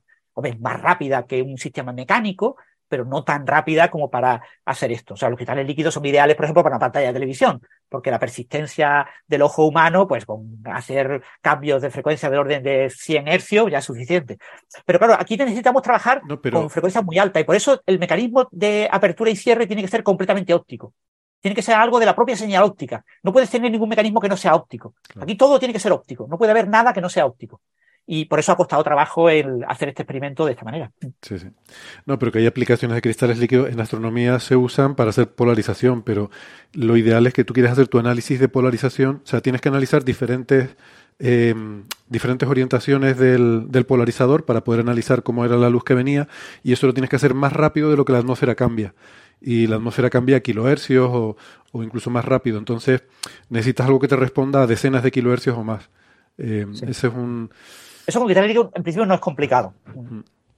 Pero llegar a Hoy, megahercios. no, hoy en día, hoy en día ya se gigahercios consigue- es difícil. sí. ¿eh? Hoy en día se consigue mm, con cristales líquidos sin problema, decenas de kilohercios.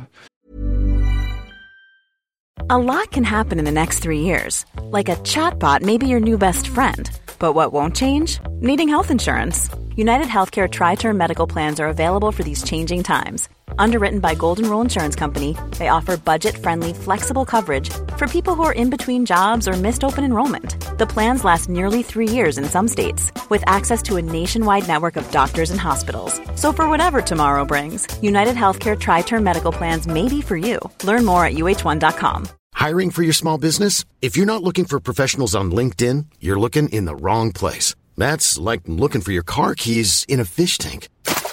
LinkedIn helps you hire professionals you can't find anywhere else, even those who aren't actively searching for a new job but might be open to the perfect role. In a given month, over 70% of LinkedIn users don't even visit other leading job sites. So start looking in the right place. With LinkedIn, you can hire professionals like a professional. Post your free job on linkedin.com/people slash people today. Bueno, eh, y seguimos entonces con otro tema que tiene que ver también con innovaciones tecnológicas, ¿no? Y con esta carrera por conseguir el, el hidrógeno metálico, ¿no? Que es un material que supuestamente pues tiene propiedades súper curiosas y súper interesantes. Y, y, hay también cierta controversia sobre si se ha conseguido o no se ha conseguido, ¿verdad? Hemos hablado otras veces Sí. sobre ese esa problemática. Em, y bueno, pues hay un artículo en Nature Physics ¿no? Eh, que nos habla de algunas de estas propiedades que podría tener el hidrógeno metálico en, un rango de condiciones que no está muy lejos de las condiciones que ya hemos conseguido, ¿no? Claro, eso es lo bonito de este tipo de, artículos. Esto tiene toda una historia eh, eh, que se adentra en, en los 60, ¿no? En la a finales de los 60 ya se propuso por varias estimaciones teóricas relativamente, son cálculos relativamente sencillos, eh, pues son modelos muy, muy simplificados, son como usar una vaca esférica, eh, y se estuvo viendo que el hidrógeno eh, a altas presiones debía de convertirse en metálico, y no solo en metálico, sino además en superconductor. El hidrógeno a altas presiones tenía que ser superconductor. Vale, esto está muy bien, esto es un resultado eh, muy interesante. ¿Cuáles eran esas altas presiones? Claro, a finales de los 60, altas presiones eran del orden de decenas de gigapascales. Son presiones que hoy en día son, entre comillas, irrisorias, porque son fáciles de conseguir. En muchísimos laboratorios se pueden conseguir esas presiones. Entonces, claro, ¿qué se hizo en los 70? Pues se, puso en unos yunques de diamante eh, un poquito de hidrógeno de gas y se fue comprimiendo, tratando de buscar ese estado de, hidrógeno eh, metálico y no se logró. ¿vale? Pero entonces, bueno, pues eh, se estuvo pues, refinando los modelos teóricos y se fue subiendo el valor. No, será un valor de unos 100 gigapascales. A principios de los 80 llegamos a 100 gigapascales, tampoco. Ah, 200 gigapascales, ya durante los 90 llegamos a 200 gigapascales, tampoco. Serán eh, 400 gigapascales, ya hemos llegado a 400 gigapascales, eh, ya en este siglo, tampoco. El récord ronda los 500 gigapascales, un poquito menos, 490 y tantos gigapascales. Y ah, eh, hay siempre este tipo de anuncios han estado decorados con personas que han dicho, sí, lo he logrado, he logrado los 150 gigapascales, he visto la superconductividad. Y después llegaban otros y decían, pues yo no soy capaz de replicarlo, yo replico el resultado, pero no me sale superconductor. Y, y entonces eh, ha habido siempre muchos anuncios y mucha polémica. Y entonces en el campo de la, de la ciencia de los materiales y de superconductividad estaba considerado como uno de los santos griales del campo el eh, desvelar eh, a qué presión el hidrógeno, si es que lo hace, se vuelve metálico y superconductor. Entonces es un tema que se ha comentado muchas veces. Yo creo que en, el, en este podcast alguna vez lo hemos comentado ya. Entonces, el, eh, ahora mismo se sabe que del orden de casi 500 gigapascales, el hidrógeno no se vuelve en un estado metálico superconductor. Pero lo que nos plantea un artículo que se ha publicado en, Nature eh, Physics eh, es un, nuevo artículo que calcula a nivel teórico el diagrama de fases cuánticos del hidrógeno a alta presión. Ese es el título. El primer autor eh, es eh, Lorenzo Monachelli, de la Universidad de Roma, eh, la Sapienza, y el segundo autor es Michele Michel Casilla, como se diga en francés, que es de la Sorbona en París. Después hay tres autores más. Y ellos han, estos son los dos primeros autores que se supone que han trabajado por igual en el artículo, nos plantean un modelo teórico, unos nuevos cálculos por ordenador de eh, cuál es el diagrama de fases del hidrógeno a muy altas presiones. Claro, ya muy altas presiones, ya si hemos visto a nivel observacional hasta casi 500, ya hay que trabajar con más de 500. ¿no? Y han trabajado entre aproximadamente 500 y 600 eh, gigapascales. Y lo que han descubierto con su modelo teórico es que aparentemente, ya os digo, esto es un modelo teórico, por lo tanto, eh, si no hubiera historia, ¿vale? Si, si no lleváramos 40 o 50 años haciendo esto y fallando muchas veces, pues diríamos que este trabajo es un trabajo muy prometedor y que va a guiar a los físicos experimentales. Pero claro, la historia está ahí detrás, como he contado, ¿no? Eh, bueno, lo que ellos plantean es que eh, ese santo grial de la superconductividad, la el estado superconductor del hidrógeno, eh, se da a unos 580 gigapascales. Ellos ponen 577 más menos 10. En el deuterio, que es el hidrógeno eh, pesado, el que tiene en el núcleo un protón y un, neutrón, sería unos 640 más menos 14 gigapascales. En el deuterio también se ha trabajado en estos experimentos, se ha logrado presiones mucho más bajas que con el hidrógeno. Entonces, esta presión de 580 es una presión relativamente cercana a la máxima, al récord que se ha logrado. El récord tiene cierta polémica también. Ha habido algunas personas que dicen que no está del todo claro, que se hubieran alcanzado esas presiones de casi 500 eh, gigapascales, pero eso nos hace prometedor que en los próximos años, no sé, cinco años, como mucho, se logre experimentalmente eh, alcanzar esta presión del orden de 580, 600 gigapascales y se pueda verificar si eh, aparece ese estado superconductor, que sería, en su caso, un estado superconductor de alta temperatura, según los modelos teóricos. Los modelos teóricos nos decían que este eh, hidrógeno metálico eh, superconductor eh, sería compatible con la teoría BFC, la teoría convencional, sería superconductividad convencional, y aplicando la, teoría la superconductividad convencional a este estado, sería de su temperatura crítica, sería comparable a la temperatura ambiental. Estaríamos hablando de unos 20 grados centígrados. Entonces, claro, eso hay que confirmarlo, ¿vale? Esto todavía no está confirmado. Pero eh, esto, el modelo teórico, pues confirma este, digamos, predice ese resultado, y a mí me ha parecido interesante comentarlo, porque va a abrirse ahora, pues, toda una, eh, digamos, una, una, competición entre todos los grupos que trabajan en hidrógeno de alta presión, que son muchos en el mundo. Se habla de premio Nobel, aunque lo logre. Eh, y cuando se venda eso, imaginaos que se vendiera dentro de, se lograra dentro de cinco años, pues se vendería en todos los medios como la predicción de finales de los 70 se confirma 60 años más tarde. Eh, se vendería como algo muy, muy espectacular. Claro, hay que, hay que ver si realmente ocurre, porque claro, lo que ha pasado en los últimos 50 años es que se ha anunciado muchas veces a nivel teórico, si alcanzas estos valores de presión, lograrás el santo grial. Se han logrado esos estados de presión y no ha aparecido. Después los teóricos han dicho, bueno, pues lo mejoramos, vamos a ponerlo un poquito más arriba. Es que en realidad no tuvimos en cuenta tal pequeño efecto y entonces si añadimos estos efectitos, no sé qué, ahora nos sube la presión.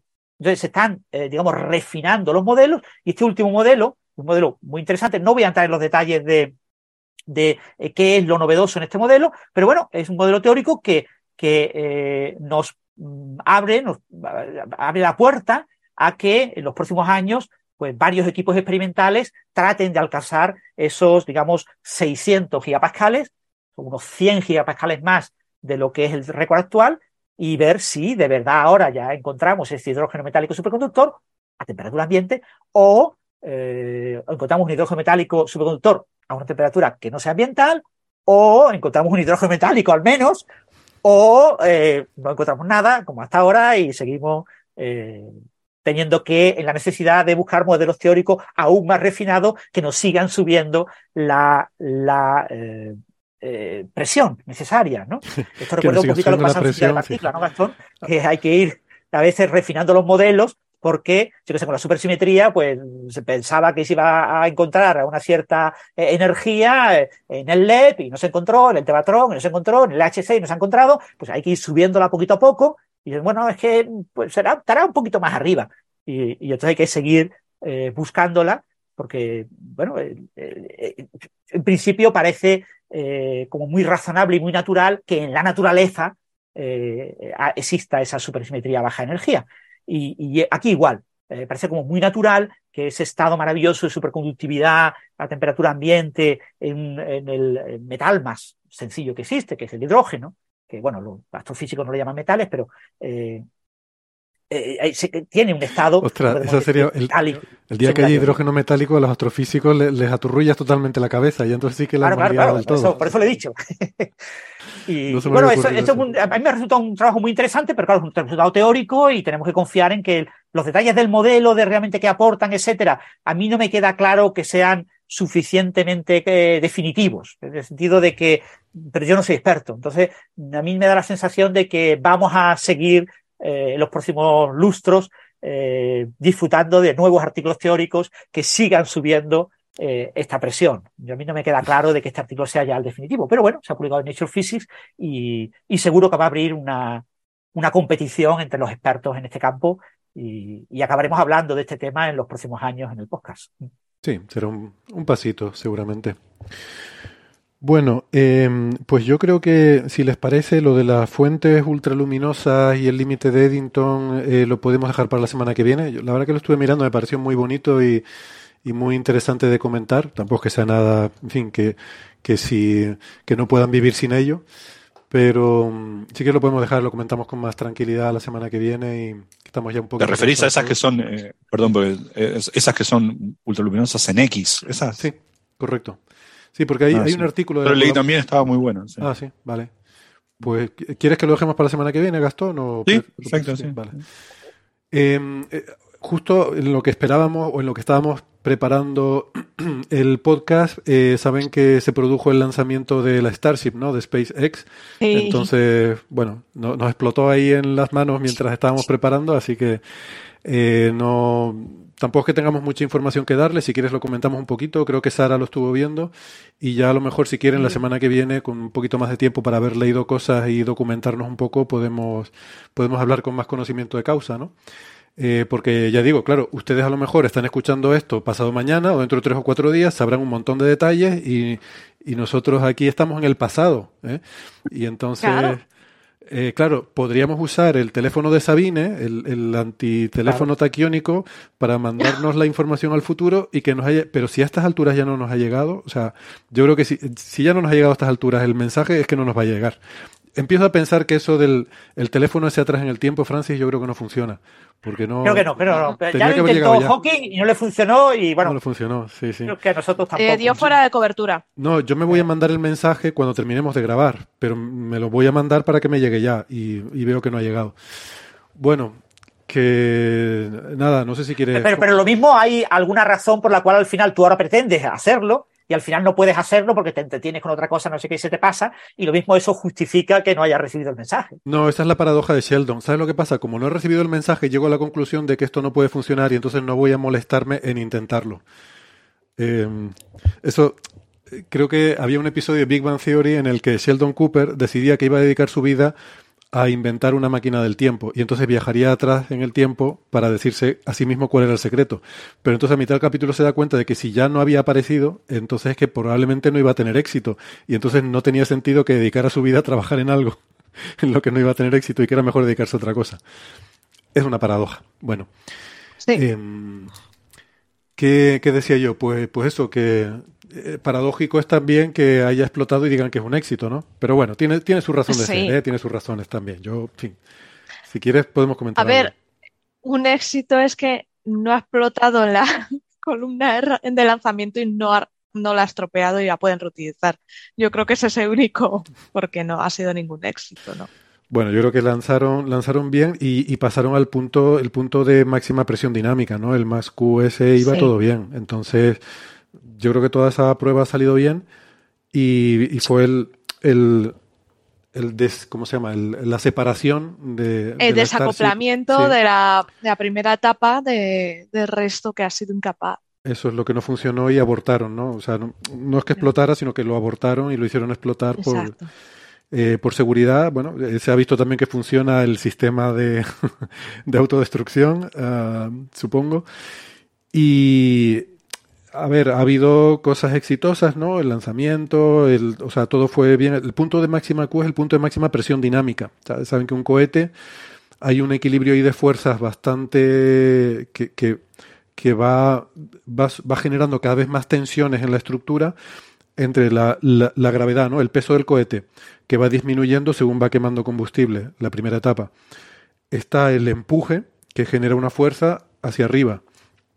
Eh, y luego está la, fuerza de la resistencia del aire, que ejerce una fuerza en sentido contrario del movimiento.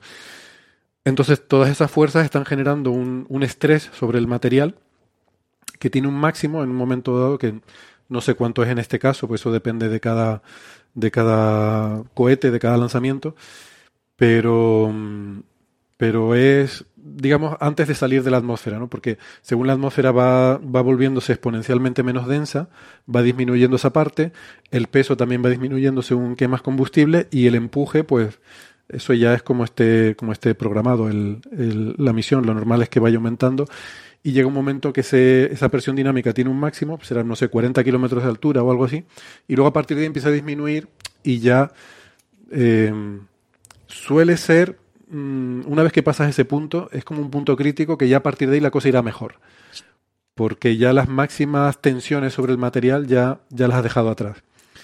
Y bueno, eso lo han hecho bien, o sea, simplemente es que no se ha podido separar. Parece que hubo algunos cohetes, algunos propulsores que no funcionaron. Eh... Sí, el, arranque fue espectacular, claro, como siempre.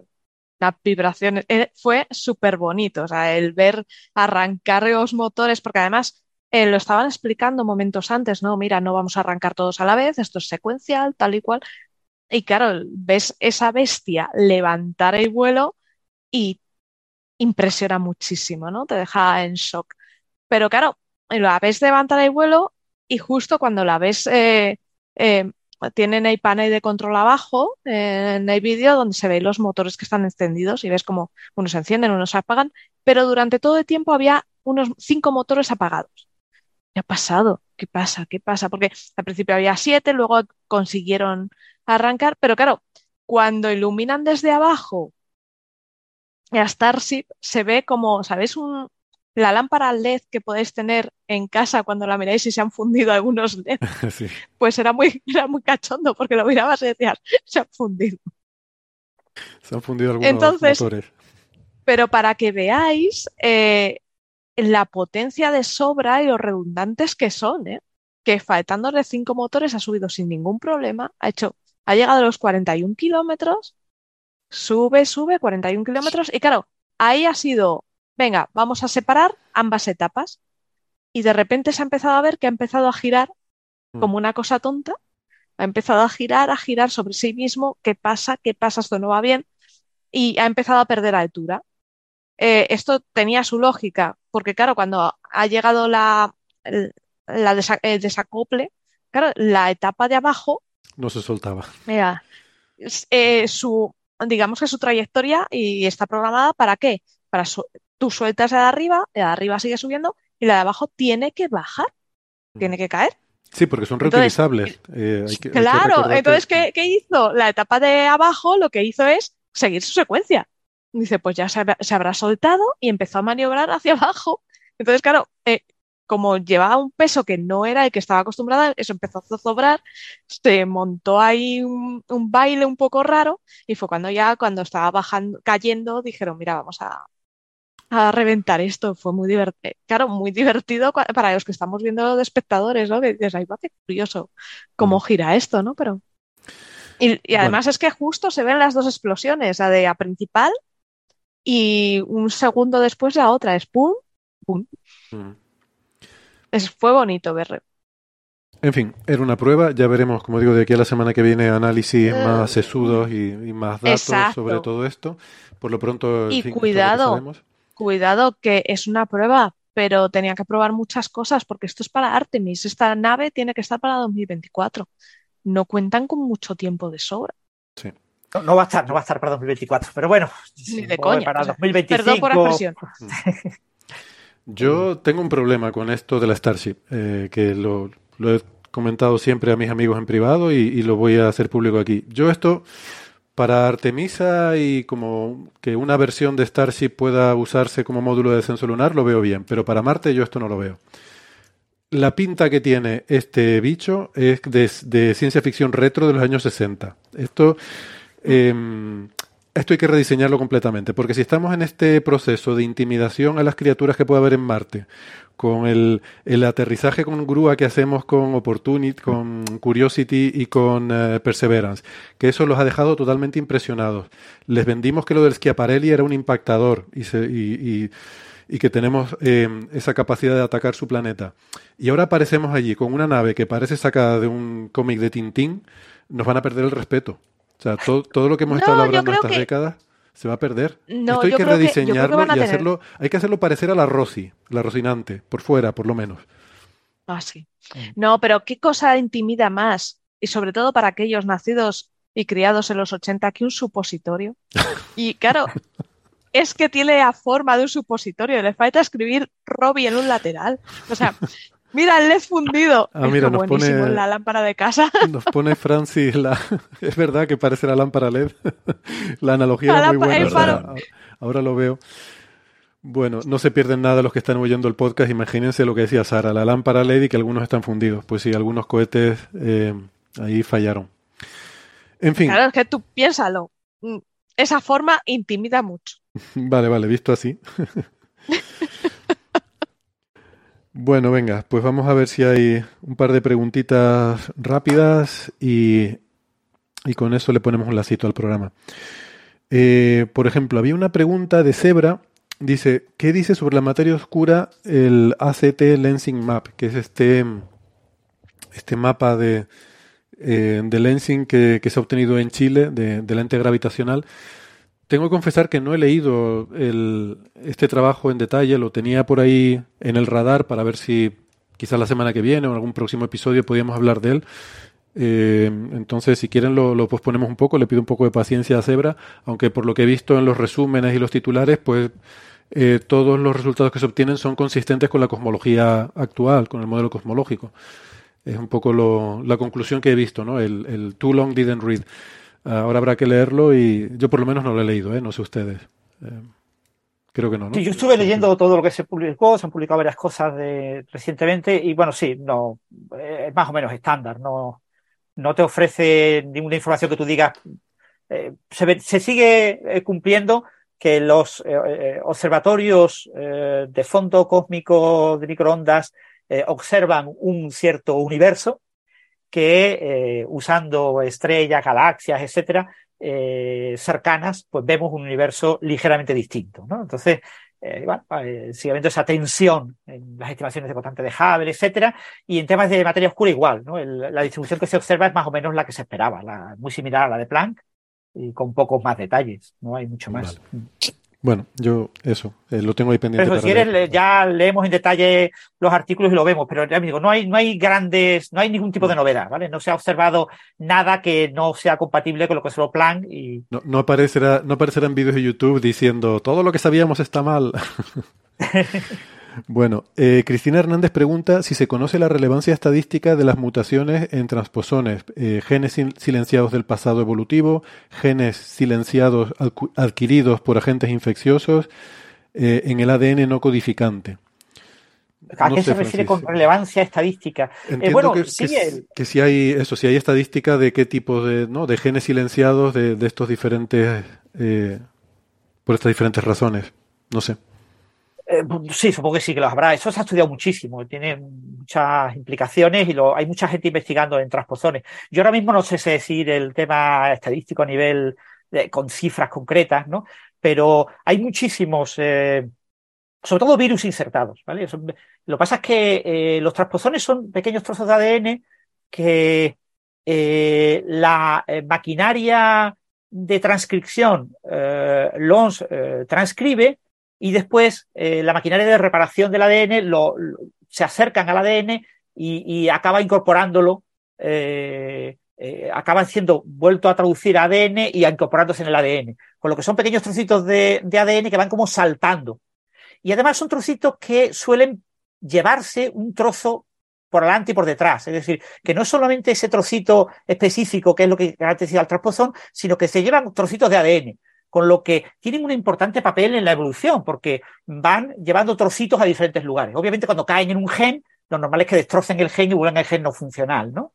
Eh, pero eh, tienen su papel y se sabe que hay algunas enfermedades en las que están involucrados y, y hay muchas, pero yo no, ahora mismo no sabría hablar de, de en detalle de, de las estadísticas de cuántos hay, con qué porcentaje influyen en las tasas de mutación, etcétera. Pero sí tienen un papel evolutivo. Es decir, la, la evolución no ha hecho cosas por eliminar este tipo de, de ADN no codificante en- a priori dañino, porque eh, es uno de los mecanismos de generación de mutaciones. Eh, pregunta todo el peso de MAT eh, si teóricamente si teóricamente el hidrógeno metálico apareciese a 600 gigapascales, ¿qué ocurriría a 601? ¿Se ha teorizado algo sobre ese límite?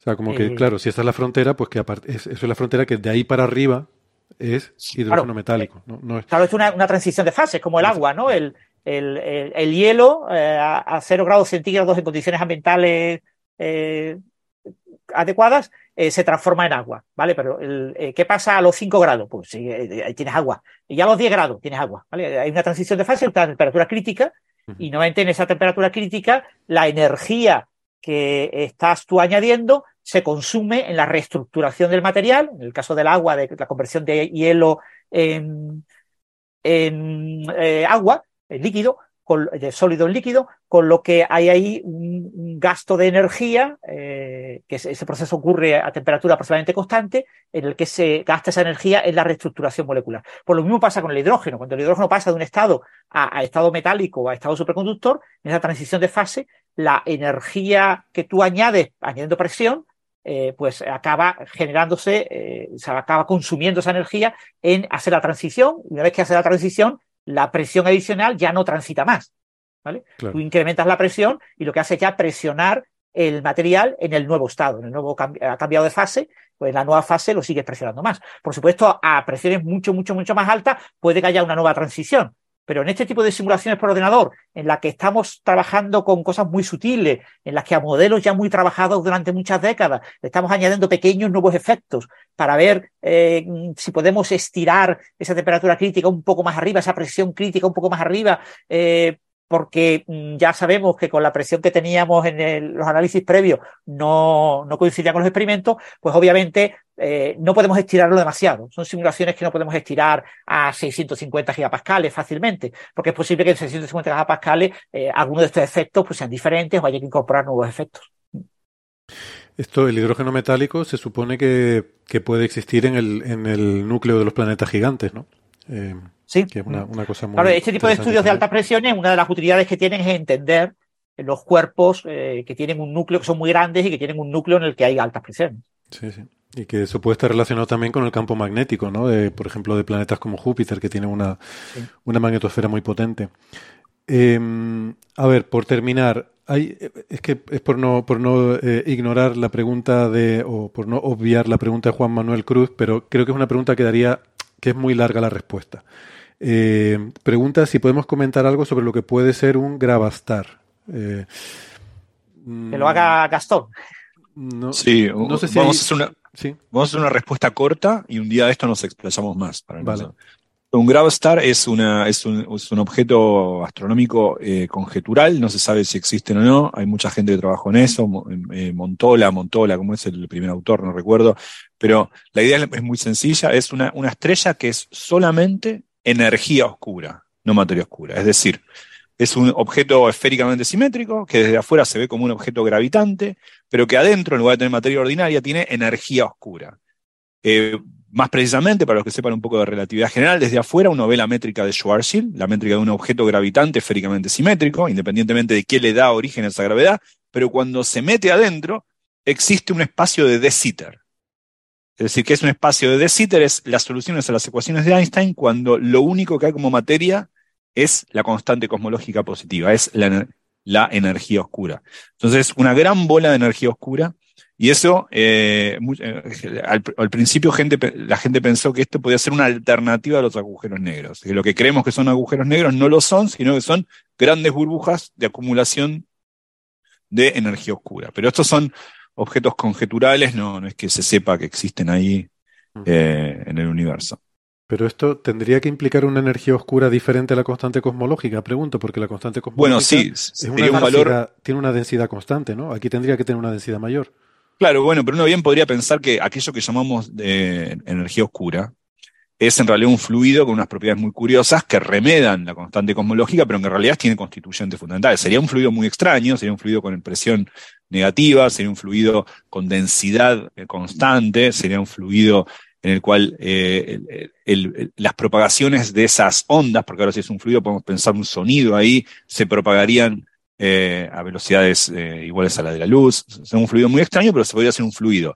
Si es ese fluido, uno podría pensar en grumos, es decir, donde hay sobre, sobre, eh, sobre de, de eso y que la constante cosmológica no fuera constante, sino que en diferentes partes del universo puede tomar, particular puede estar encapsulado dentro de una burbuja y eso ser un valor de, densidad de, constante cosmológica mucho más, más fuerte que la que uno tiene afuera, que es la que le da, la que la que le propina al universo lo que lo compele a expandirse aceleradamente, pero esos podrían estar acumulados mucho más adentro de estrellas, y esas estrellas, si existieran, son las que, las que se llaman Gravstar. Esto, si estuviera se aquí- llaman Gravstar porque es una estrella hecha de gravedad. De gravedad, claro, Gravstar. sí, sí. Si estuviera aquí Neferchiti diría que qué bella fantasía. Tenemos que hablar de esto algún día, eh, porque, eh, como dicen los italianos, si no nevero è buon trovato, ¿no? Esto sí, si no es verdad, eh, por lo menos está bien tirado, ¿no? Hay que, hay que hablar de esto un día porque es una, una cosa bonita. Eh, bueno, pues nada, otro día nos explayamos más con esto de las Gravastars. Eh, yo creo que por hoy lo vamos a dejar aquí. Eh, pues muchas gracias, Francis, Gastón, Sara. Ha sido un placer, como siempre, compartir tertulia con ustedes y aprender de ustedes.